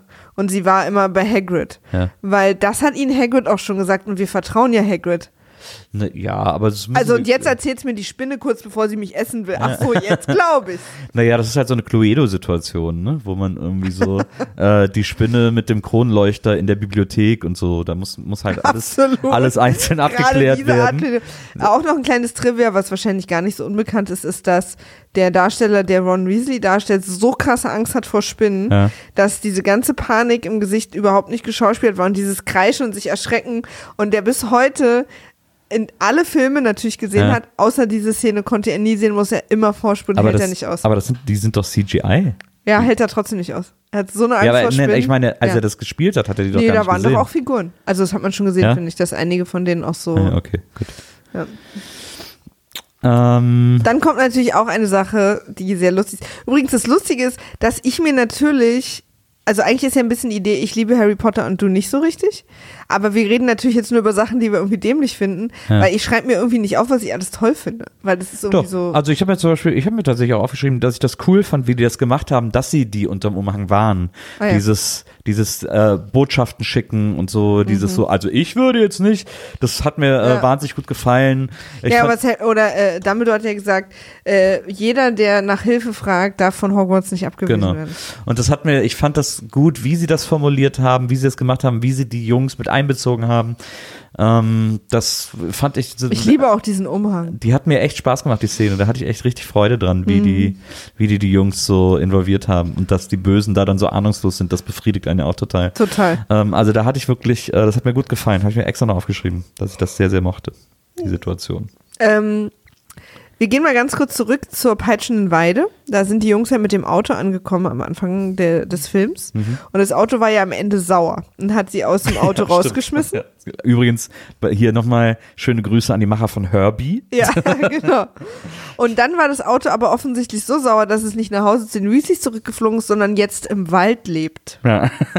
Das Auto hat gesagt, fuck that shit und ist in den Wald gefahren, hat man auch gesehen und lebt da offensichtlich jetzt Ja. Und war aber auf seinem Abendspaziergang im Wald nochmal an der Spinnensache vorbeigekommen Ja. und hat da gesehen, oh, guck mal, hier sind die zwei, die mich so kaputt gemacht haben, jetzt rette ich die mal. Ja. Das ist Auto Ex Machina. Hat sich selber ausgewildert, das Auto. Ja, ja. Ähm, Aber macht sich ganz gut. kommt jetzt vielleicht wieder zurück in die Zivilisation. Es ist danach wieder in den Wald gefahren. Ah ja, okay. Gut, dann würdest du immer dort bleiben. Ich habe hier auch noch stehen äh, an dieser Stelle äh, Gilderoy Lockhart Liebe. äh, weil ja dann diese Szene kommt, äh, wo er irgendwie äh, abhauen will. Nee, erst kommt die Szene in dem Flur Ja. und wo er dann sagt, ah, ich habe genickert, habe ich was verpasst? Ich finde den super. Ich finde, das ist eine tolle Figur. Äh, Ich mag jetzt, wo ich weiß, total. dass Hugh Grant die hätte spielen sollen, hätte es mir wahrscheinlich sogar noch besser gefallen. Aber der macht es, der Kenneth Branagh macht es natürlich auch super. Ähm, und finde ich echt, mag ich auch wahnsinnig gerne. Ich finde eben so Showfiguren liebe ich halt einfach total. So, ich finde es auch total so gut. Showtypen irgendwie. Ja. Habe ich immer Freude dran. Ja, und dann, äh, ach so, ähm, und dann kommt diese ganze äh, Geschichte mit, äh, also dann äh, will er abhauen, weil, äh, weil er dann Schiss hat, also Gilderoy will abhauen, weil er Schiss hat, dass jetzt klar wird, dass er ein Aufschneider ist. Und, ähm, und die, Und die, und die Jungs haben rausgefunden, wo wahrscheinlich der Eingang ist zum Kammer des Schreckens, Genau. wegen der heulenden Myrte und Genau. bla bla bla und so. genau, Und zwingen ihn dann, Gilderoy Lockhart, mit ihm dahin zu gehen. genau. Warum auch immer eigentlich er da mit soll. Man muss übrigens dann, um zur Kammer zu kommen, in ein schwarzes Loch springen. Ja, nee, ich finde gut, Ron schickt Lockhart knallhart in den Tod. genau. Weil er schubst ihn einfach in dieses Loch, wo wir alle nicht wissen, wie tief es ist. Also, Aber er springt ja dann hinterher. ja, ja, weil er dann von unten ruft. Ja, ja. Aber das finde ich so lustig, wie, weil das ist auf jeden Fall eine Option, wie diese Sache ausgehen könnte. Aber wie offensichtlich abgebrüht Gilderoy Lockhart ist, weil der springt dann runter und dann hört man nichts und irgendwann hört man, aua, ich bin Nee, okay oder nee, irgendwie so. hier ist es ganz schmutzig Genau. oder so. Und dann springen Harry und Ron hinterher und die schreien die ganze Bis Zeit, runter. während sie Und brauchen runterrutschen. auch viel länger. Ja, Also, also er ist offensichtlich so abgebrüht, dass, Ja. ihm, dass er da nicht schreien muss. ach so, rutschen. Ja, ja, warten wir mal. Aber ich habe, warte, ich habe mein Rutschlied. Das ist ein sehr leises Lied. So, und dann kommt wieder etwas, was die äh, Harry Potter äh, Filme, Bücher, Geschichten äh, gerne machen. Ähm, und da äh, ist natürlich Zauberei ein praktisches Tool für.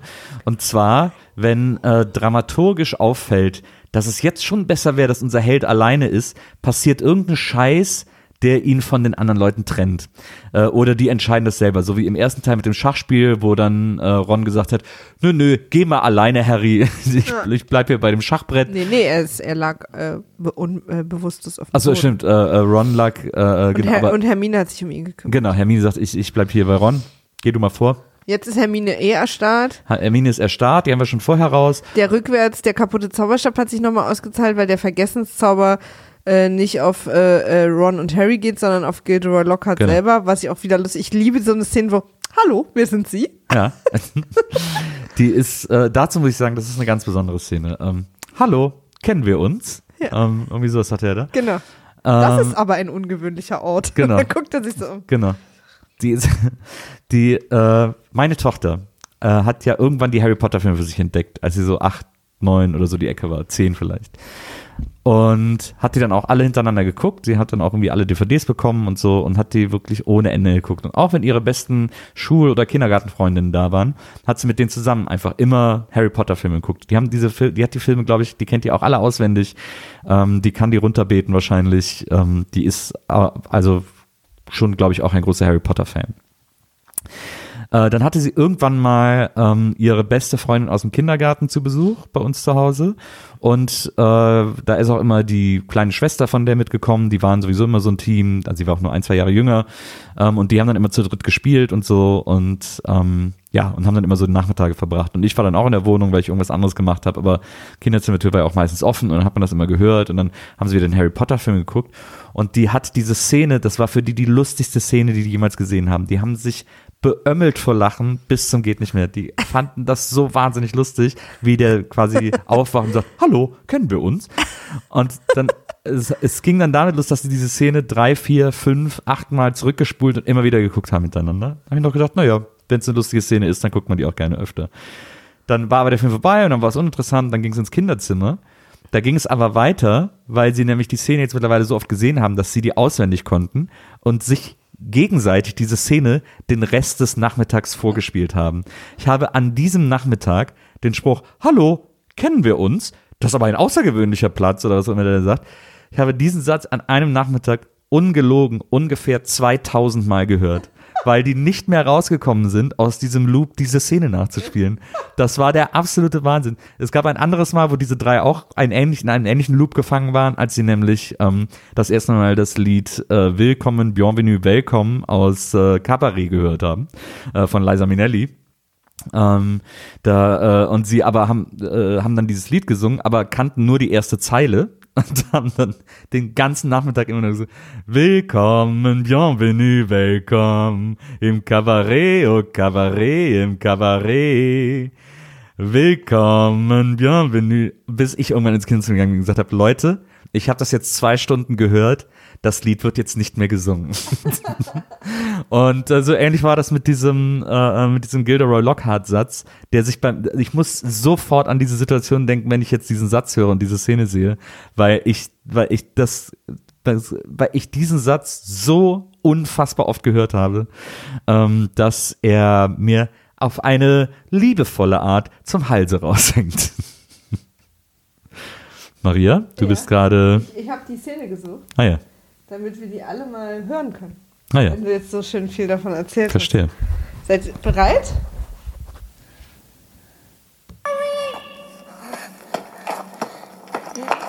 Ich, Ron, alles okay? Ich glaube ja. Hallo. Kennen wir uns? Ich bin Ron Weasley. Wirklich? Und äh, wer, wer bin ich? Er hat seinen vergessenen Zauber selbst abgekriegt. Er hat keine Ahnung, wer er ist.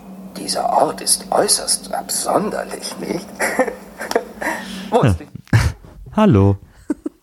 Kennen wir wir uns? Auch in, genau in dieser Betonung. Oh Gott, das habe ich so oft gehört. Das ist echt so schlimm. Aber so ist das Leben mit Kindern. Ja. Deswegen habe ich keine. So, aber es ist, so- also es ist jetzt auch nicht, eins. ich möchte nicht, äh, dass man jetzt denkt, dass ich da verbittert nein, klänge. hat man auch überhaupt nicht Ähm. verstanden. Das ist doch, ist doch einfach eine niedliche Kindergeschichte. Total. Ähm, bei mir waren das dann die, die Zitate aus Hotshots und Spaceballs, wom- womit wir, mein, meine beste Freund, ich, meine Eltern fertig gemacht haben. Und vor allen Dingen so zum Beispiel, wir machen mal Pause jetzt. Sie können auch rauchen. Und dann kippt der laut Helmchen so nach vorne. Egal. Ne, damit hat auf jeden Fall mit dieser ganzen Stelle, äh, wo der sein Gedächtnis verliert und dadurch die Wand fliegt und die Steine runterfallen und so und so ein leichtes Erdbeben in der Höhle auslöst, äh, hat die Autorin es dann auch endlich wieder geschafft, Harry von allen zu isolieren äh, und dazu zu bringen, wieder alleine kämpfen zu müssen. Genau. Denn er ist ja der Held der Geschichte und äh, der Ja. strahlt natürlich umso mehr, je alleiner er kämpft. Und dann landet er quasi in der Kammer des Schreckens, was Genau. so eine große Höhle ist, irgendwo extrem unterirdisch mit irgendwie verschiedenen äh, äh, was ist das? Irgendwie auch so eine Art Kanal, aber auch so ein Steingebilde. Und ähm, da liegt dann Ginny Weasley rum, Ja. vermeintlich, Ja, äh, genau. Vermeintlich eventuell tot, kurz vorm Tod, Ja. schon sehr steif. Ja. Und äh, Tom Riddle kommt zum Quatschen rum. Ja. So. Und dann gibt's halt eine, so eine große Expositionssituation, wo er nochmal genau erklärt, dieses Tagebuch und dass je schwächer Ginny wird, desto stärker wird er, bla bla bla bla. Und wenn sie stirbt, kann er endlich sich aus dem Tagebuch befreien und es gibt äh, Lord Voldemort wieder oder irgendwie sowas. Ja, und da, okay, Leute, Okay, jetzt, jetzt jetzt, ist, kommt wieder hier die Harry Potter Expertenstunde irgendwie. Da werden jetzt wieder Augen äh, gerollt, dass sich Massiv. die, die, die Augenhöhlen brechen. Ähm, aber Leute, können wir uns irgendwie mal auf eine Voldemort-Story einigen? Ich habe es wirklich null kapiert.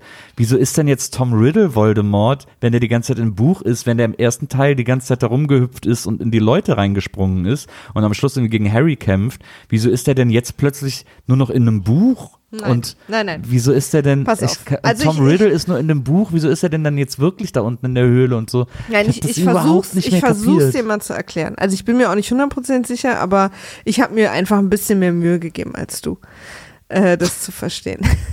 also Ich habe ja auch interessanterweise stehen, wieso Tom Riddle, was war im Zauberwald? Ich, ich kapiere gar nicht. Achso, Was war im Zauberwald? ach ja, stimmt. Und im Zauberwald meine ich da im ersten Teil, wo er dann da Mit so den wegflattert. Einhörnern. Ja. also pass auf. Tom Riddle hat äh, damals, als er 16 war, behauptet er, also diese auch vor 50 Jahren, wo Harry war, diese ganze Kammer des Schreckens Sache, Ja, ähm, der hat die Kammer des Schreckens damals geöffnet, Okay. vor 50 Jahren. Ja. Und hat es dann versucht, Hagrid anzuhängen. ja.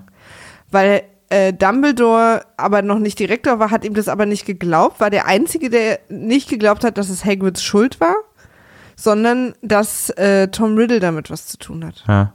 Und hat ab da an Tom Riddle extrem krass unter Beobachtung gestellt. Deswegen konnte der die Kammer des Schreckens dann nicht wieder öffnen. Deswegen konnte der das nicht nochmal, also Okay. er konnte seinen Plan nicht ausführen, die ganzen Schlammblüter sozusagen umbringen zu lassen. Weil Dumbledore ihn die ganze Zeit danach beobachtet Okay, okay, hat. st- So, warte. Da ja. muss ich schon eingreifen. Okay, Also Tom Riddle, Mhm. als er Schüler war, ja. wollte die Kammer des Schreckens öffnen, weil er ähnlich wie Draco Schlammblüter Hasst. ausrotten will. Genau, er war ja auch Slytherin, genau. Ja. Äh, Obwohl er übrigens selber eine Muggelmutter hat. Aber das ist so ein bisschen wie bei Hitler auch, ne? okay, ja. ähm, okay, dann erzähl mal weiter, was du, was du erzählen, wie du Okay. es auflösen wolltest. Und er hat die Erinnerung an diese ganze Situation, Ja. wie man das öffnet Ja. und wie, wie was passiert, Ja. in diesem Tagebuch gespeichert. Okay. Damit äh, er, er entweder zu einem späteren Zeitpunkt oder jemand anders, der so tickt wie er, das benutzen kann, um die Kammer des Schreckens wieder zu öffnen, um seinen Plan äh, auszuführen. Und diese 16-jährige Version von ihm, mit der Harry dann zum Schluss redet, ist wie so eine Art Hologramm, also so in eine, ein- nur in diesem Buch gefangene Version. Ähm, und ähm, der äh, Voldemort, also der ist ja, ist ja Tom Riddle? ist ja irgendwann. Ja, aber jetzt check Ja. ich schon wieder nicht. Okay, gut. Wenn äh, ich kapiere, dass äh, er in einem, in einem Tagebuch ist und so, das kann ich noch kapieren und dass er mit dem Hologramm im Tagebuch spricht, okay. Mhm. Ja. Aber Harry ist ja jetzt wirklich in der Kammer äh, Ja. des Schreckens Genau. und steht ja da dem Tom Riddle gegenüber. Aber das ist nicht, deswegen geht der ja auch so ein Licht auf, weil das ist keine wirklicher handfester Mensch, der der Okay. Tom Riddle. Sondern nur die, die Erinnerung, also die, die, die selbst, von sich selbst gespeicherte, abgespeicherte Version, ähm, die aber, und da wird es jetzt tatsächlich kompliziert, ich bin, da komme ich jetzt auf sehr dünnes Eis, aber es gibt auch später diese Horcruxe, wo ähm, Lord Voldemort auf sechs oder sieben Gegenstände seine Seele verteilt hat. okay. Was ja der Grund ist, warum er auch wiederkommen kann. Er muss diese Gegenstände sich quasi holen und sich daraus wieder. Und Harry versucht, äh, das ist ja ein, ein großer, eine große Story später, dass diese Horcruxe oder die Heiligtümer des Todes äh, nach und nach zerstört werden müssen, um ihn zu zerstören, weil solange nicht alle, ich weiß gerade nicht, ob sechs oder sieben, sechs oder sieben Horcruxe, diese Gegenstände, wo er Stück seiner Seele rein verteilt Ja, hat, ja. solange die nicht zerstört werden, lebt quasi immer ein Teil von ihm irgendwo weiter, egal Ja. ob du ihn zerstörst. Und eins dieser Horcruxe ist dieses Tagebuch. Und das heißt, ein Stück von Lord Voldemort lebt in diesem Tagebuch, Ja. zusätzlich zu dieser Erinnerung an sein 16-jähriges Ich. Das heißt, dass, dass die, die Vision von dem 16-jährigen Ich, die wir sehen, Teile von dem aktuellen Lord Voldemort irgendwie in sich hat. Okay. Weswegen die Mission sich auch geändert hat von alle Schlammblüter töten zu Harry Potter töten. Also Das erklärt er ihm ja. Okay. Das ist meine Interpretation mit dem Wissen, was ich gerade von diesen relativ frisch geguckten acht Ja. Filmen habe. Okay. Nun Und deswegen ist, es, und deswegen, ja. Mhm. Nun ist ja äh, Lord Voldemort oder I am Lord Voldemort Ja. ein Anagramm von Tom Marvolo Riddle. Tom Marvolo Riddle oder umgekehrt. Tom Marvolo Riddle ein Anagramm von naja, Tom Marvolo. Riddle war ja, er erklärt, ja, das ist ja sein richtiger Name und er hat sich den Namen Lord Voldemort selber gegeben, um nicht mehr an seine blöde Muggelmutter denken zu müssen. Das hat er vorhin, hat er erklärt. Aber warum macht er denn ein Anagramm aus seinem Namen mit I am auch noch? Das macht, das finde ich irgendwie so, ja, das finde ich auch komisch. das finde ich irgendwie so unlogisch. Finde ich auch. Und ich kapiere das alles nicht. Ich Ja. kapiere irgendwie, ich kapiere auch diesen Tom Riddle nicht, weil, Also Tom Riddle ist einfach Lord Voldemort. Das ist die gleiche Person. ja, aber Lord Voldemort war doch gerade noch Lord Voldemort. Der ist doch als Lord Voldemort rumgelaufen im ersten Teil. Ist er ja nicht wirklich. Er war ja nur der Hinterkopf von dem Typen, weil er noch nicht kräftig genug ist, einen eigenen Körper zu haben. Ey, aber er existiert in all diesen Horcruxen und da der eine durch Harry Potter jetzt quasi diese Vision ins Leben gerufen wurde und da ist halt ein Teil seiner Seele ist ja da drin gefangen äh, oder abgelegt, wie auch immer. Ich äh, kann nicht, ich krieg meinen Finger nicht genau drauf. Ich weiß nicht genau, was es ist, aber irgendwas finde, krieg ich da nicht zusammen. Irgendwas peile ich da einfach Ja, nicht. ich verstehe das. Es ist auch total kompliziert und ich bin mir auch nicht sicher, ob das, wie ich es jetzt erklärt habe, Ja. richtig ist, aber so habe ich es verstanden, dass, ähm, dass ähm, Harry jetzt diese Vision oder dieses Buch irgendwie zum Leben erweckt hat, Ja. also so, und dass, und dass der aktuelle Lord Voldemort die als wie so eine Art Gefäß nutzt, um Ja. sich zu stärken, Ja. um demnächst wieder tatsächlich seinen eigenen Körper kräftig genug zu sein, weil das war ja Thema im ersten Teil, er ist nicht kräftig genug, um einen eigenen Körper am Leben zu halten, weil er im Moment nur aus diesen Seelenteilen besteht. Und, ähm, und er ernährt sich halt nicht nur von ähm, Einhornblut, sondern Ja. offensichtlich, wenn er auch Leute umbringt, nimmt er deren Lebenskraft irgendwie auf oder Ja, so. ja. Und das ist sozusagen die Idee, dass der Basilisk irgendwie, weil er meint ja, je schwächer Ginny wird, desto stärker wird er. Also das wahrscheinlich bringt der Basilisk ihm einfach dann auch die Jungs und Mädels da runter oder so und das stärkt ihn halt. Habe ich auch nicht so richtig kapiert, wie dann, also weil wenn er ja nur ein Hologramm ist, wie soll er dann Genie da irgendwie runtergekriegt haben? Aber dann war das der Basilisk. Nee, die, das war die, wir haben doch die, die ganze Zeit die Stimme gehört. Ähm, die, die, sie wurde doch, also sie, sie wurde doch gelockt von ihm die ganze Zeit. Ginny war ja auch die, die diese ganzen Blutbotschaften an die Wände geschmiert hat, aber von ihm so beeinflusst. ja, ja. Weil sie nämlich, also Lucius Malfoy, ganz am Anfang, als sie in dem Buchladen sind, ja. slippt ihr dieses Tagebuch.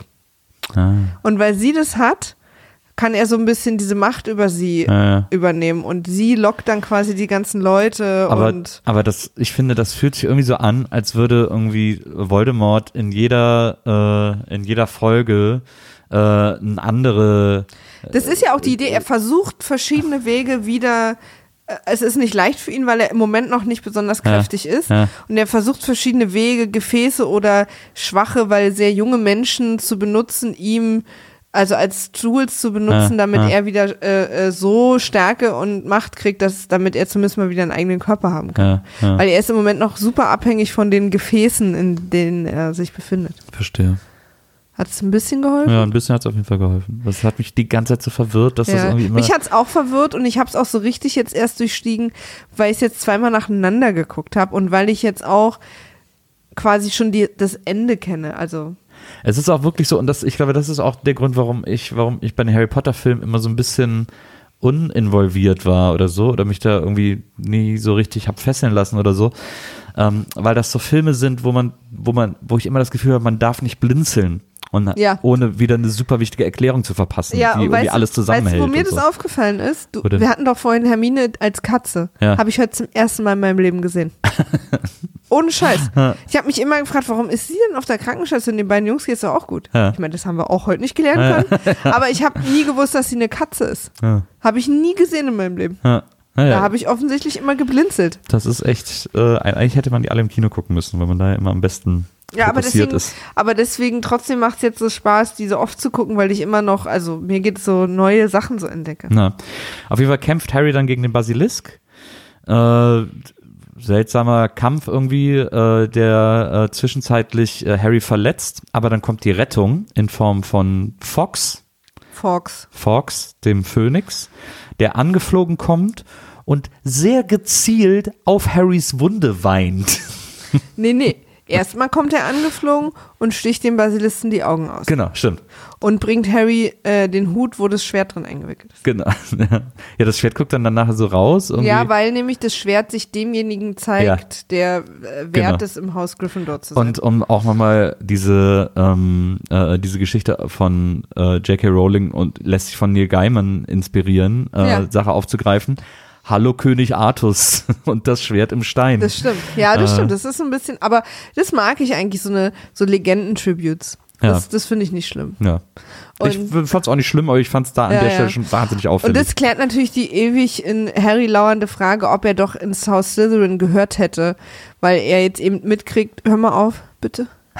Sorry, ich sag das jetzt gerade so, weil Nils macht super komische Geräusche auf dem Teppich, die ihr wahrscheinlich nicht hört, Ja. aber die irgendwie komisch, ganz gruselig mir gerade so ein, so ein komisches das sind äh. Pasel, Paselgeräusche. Ja, also ich hatte gerade so einen komischen Schauer, weil das so ein oh, okay. ähm, okay, jetzt war ich kurz äh, geräuschverwirrt. Artus, Schwert. Ach ja, äh, genau, weil äh, Harry ja mitkriegt, dass er diese ganzen Eigenschaften oder Fähigkeiten hat, die eigentlich nur böse Zauberer haben. Er kann Ja. mit Schlangen sprechen, er hört irgendwie diese bösen Stimmen, die sonst keiner hört und so weiter. Ja. Und er sich die ganze Zeit fragt, ob er eigentlich böse ist, ob er der Nachkomme, er überlegt ja auch kurz, ob er der Nachkomme Slytherins ist Ja. und, ähm, und fragt sich, ob der Hut nicht eine falsche Entscheidung getroffen hätte und er eigentlich nach Slytherin gehört hätte. Ja. Und äh, diese Szene sozusagen, dass, dass das, das Schwert von Gryffindor ihm erscheint, Ja. äh, ist halt dann der Beweis für ihn und für alle, dass er bei Gryffindor richtig ist. Na. So, und dann äh, äh, sticht er dem Basilisk das Schwert durch den Kopf. Klassische. Drachentöter-Sache. Und, äh, und dann ist er verletzt oder dann kommt, dann kommt Fox Nee, ja, nochmal ja, er so. kommt irgendwie an die Zähne, weil der Basilist hat ja so ein krasses Gift in den ja, Zähnen. ja, Genau. Genau. Und da und da hat er eine Verletzung am Arm und dann sagt Tom Riddle ihm, du wirst innerhalb der nächsten Minute sterben. ja. Und dann kommt er, wie er darauf kommt, dass er mit dem Basilistenzahn Ja. jetzt auf das Tagebuch super einstechen muss. Das scheint irgendwie eine Intuition zu sein, die uns allen komplett ausgeblieben ist. Ja. Äh, und aber mit diesem Basilisten, aber vielleicht, weil er so dachte, ja, mit dem Gift, wer weiß und so. ja. Ich weiß auch nicht genau, er, wo er er, den Zahn eigentlich her hat. er, er sticht dann auf jeden Fall das Buch. Genau, und dadurch löst sich dann auch diese quasi diese Version von Lord Voldemort und seinem jungen Ich auf Ja. unter Schmerzen. ja. Und, Und- irgendwann kommt aber der Phönix und weint ihm gezielt in die Wunde. Genau, weil er ja heilende Tränen hat. Genau. Aber dieses gezielt irgendwo reinweinen, Ja, das üben wir nachher mal. ja, das, fände ich schön.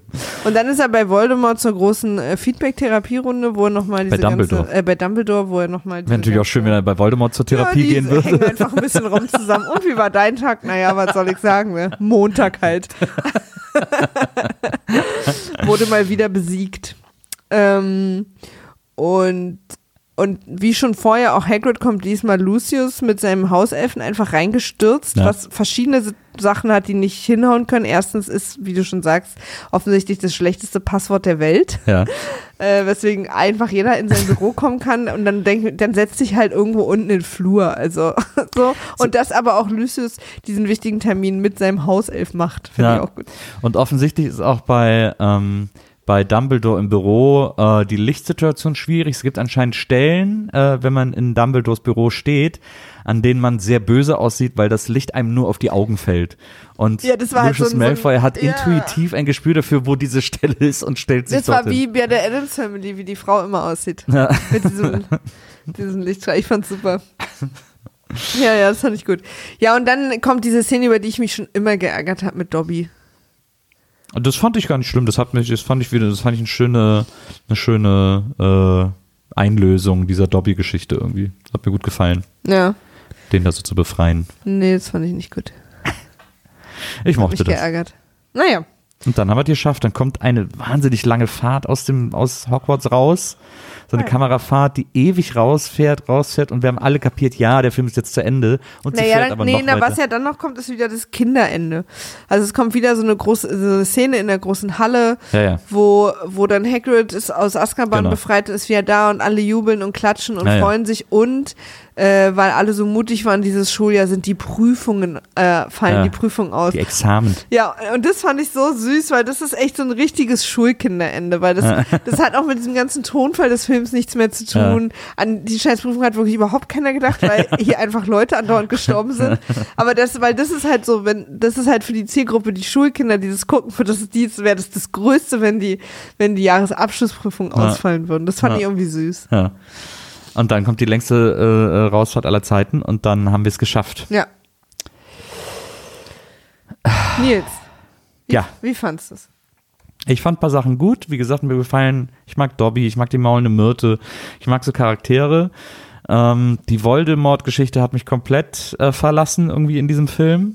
Ähm, die, also haben wir ja auch gerade die ganze Zeit darüber gesprochen, fand ich einfach nur noch verwirrend. Ähm, ich mochte Gilderoy. Ich finde, dass in diesem Film wieder ein bisschen sehr viel Deus Ex Machina war, also so äh, Sachen passieren, wenn man sie gerade am besten braucht für die Handlung, nicht für den Helden oder sonst wie, sondern immer so dieses, diese Zufälle. Ja, ja, da zum Beispiel ist, glaube ich, der Gewinner in diesem Film das, äh, das Auto, was sie von den Spinnen rettet, überhaupt keinen Sinn macht, spürt Ja. das Auto, wenn sein das Kind von seinem Besitzer in Gefahr ist oder was? Also das, weil das wurde ja überhaupt nicht eingeführt, dass das eine Sache ist. Ja, ja und ähm, und also ich finde, also eigentlich, wenn man jetzt mal die diese guten Momente irgendwie äh, außer Acht lässt, ich, er fühlt sich so ein bisschen an, als wäre er einfach eine aufgebohrte Version des ersten Teils, als hätte man den ersten Teil damals so gemacht und dann hat man jetzt gesagt, boah, der war so erfolgreich, jetzt habt ihr doppelt so viel Geld und dann hat man einfach den ersten Teil nochmal gemacht, aber alles so ein bisschen geiler und ein bisschen schicker und ein bisschen aufwendiger. Ähm, so wirkt das ein bisschen auf mich. Ich finde es noch, es hat noch nicht so eine richtige Richtung, es hat irgendwie nicht so eine, es hat nicht so eine, so ein, Na, es fangen jetzt halt so Sachen an, ne? Also der, der erste Film war wirklich nur äh, alle vorstellen, Mhm. wer sind die Bösen, wer die Guten, was ist sozusagen die große Herausforderung, wer ist unser Held, wer, Ja. wer, so wie funktioniert Hogwarts, wie funktioniert die Zauberwelt. Ja.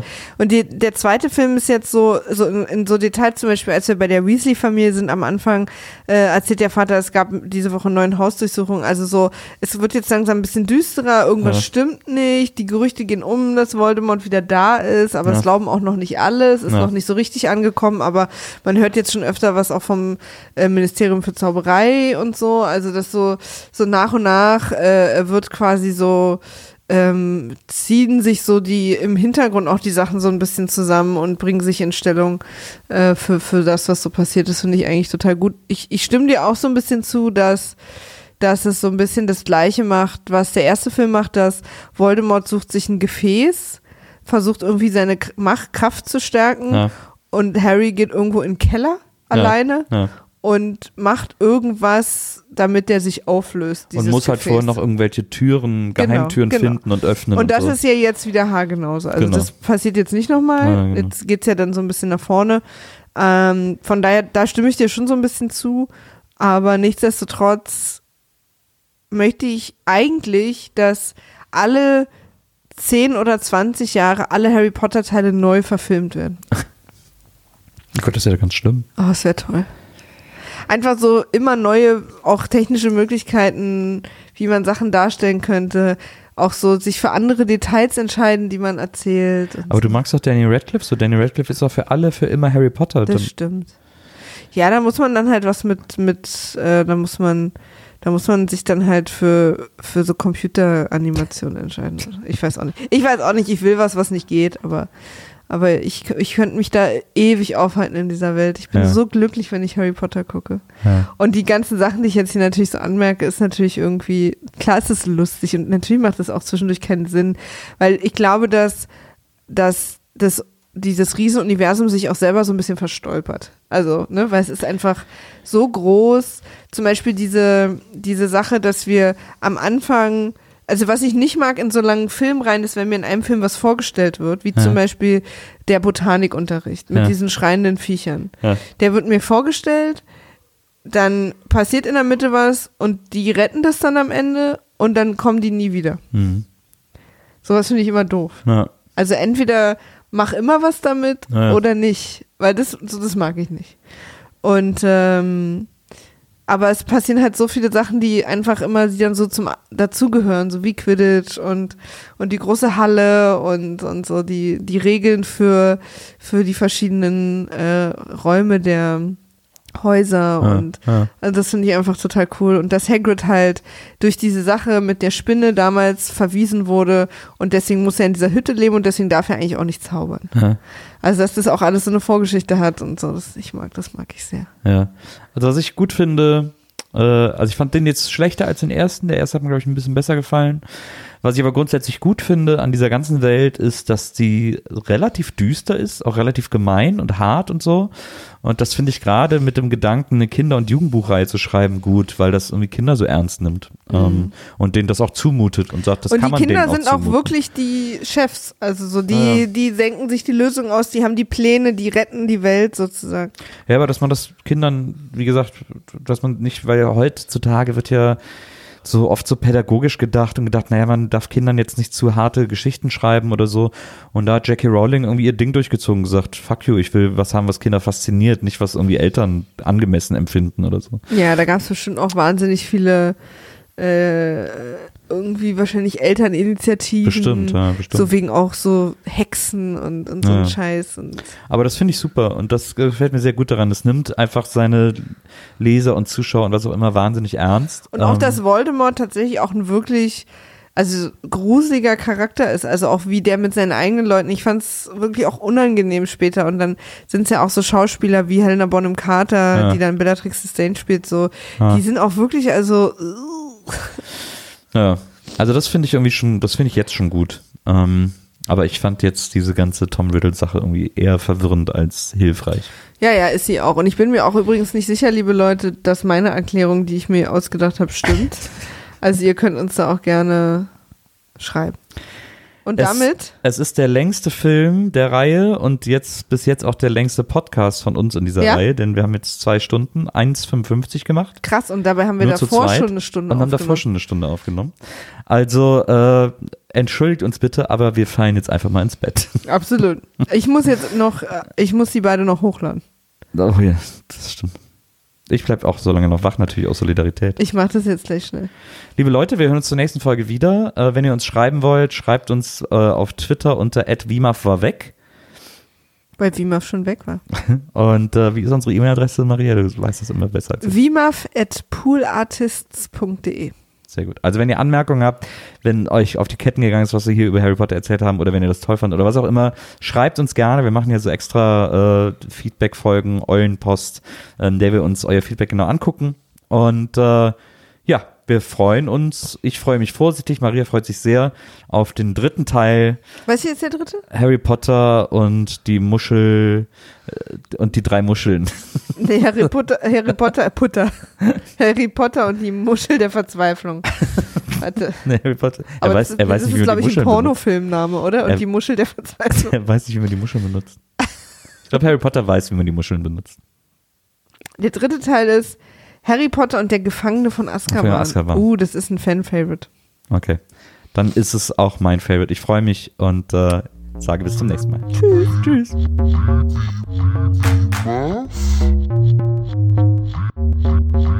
Wiedersehen,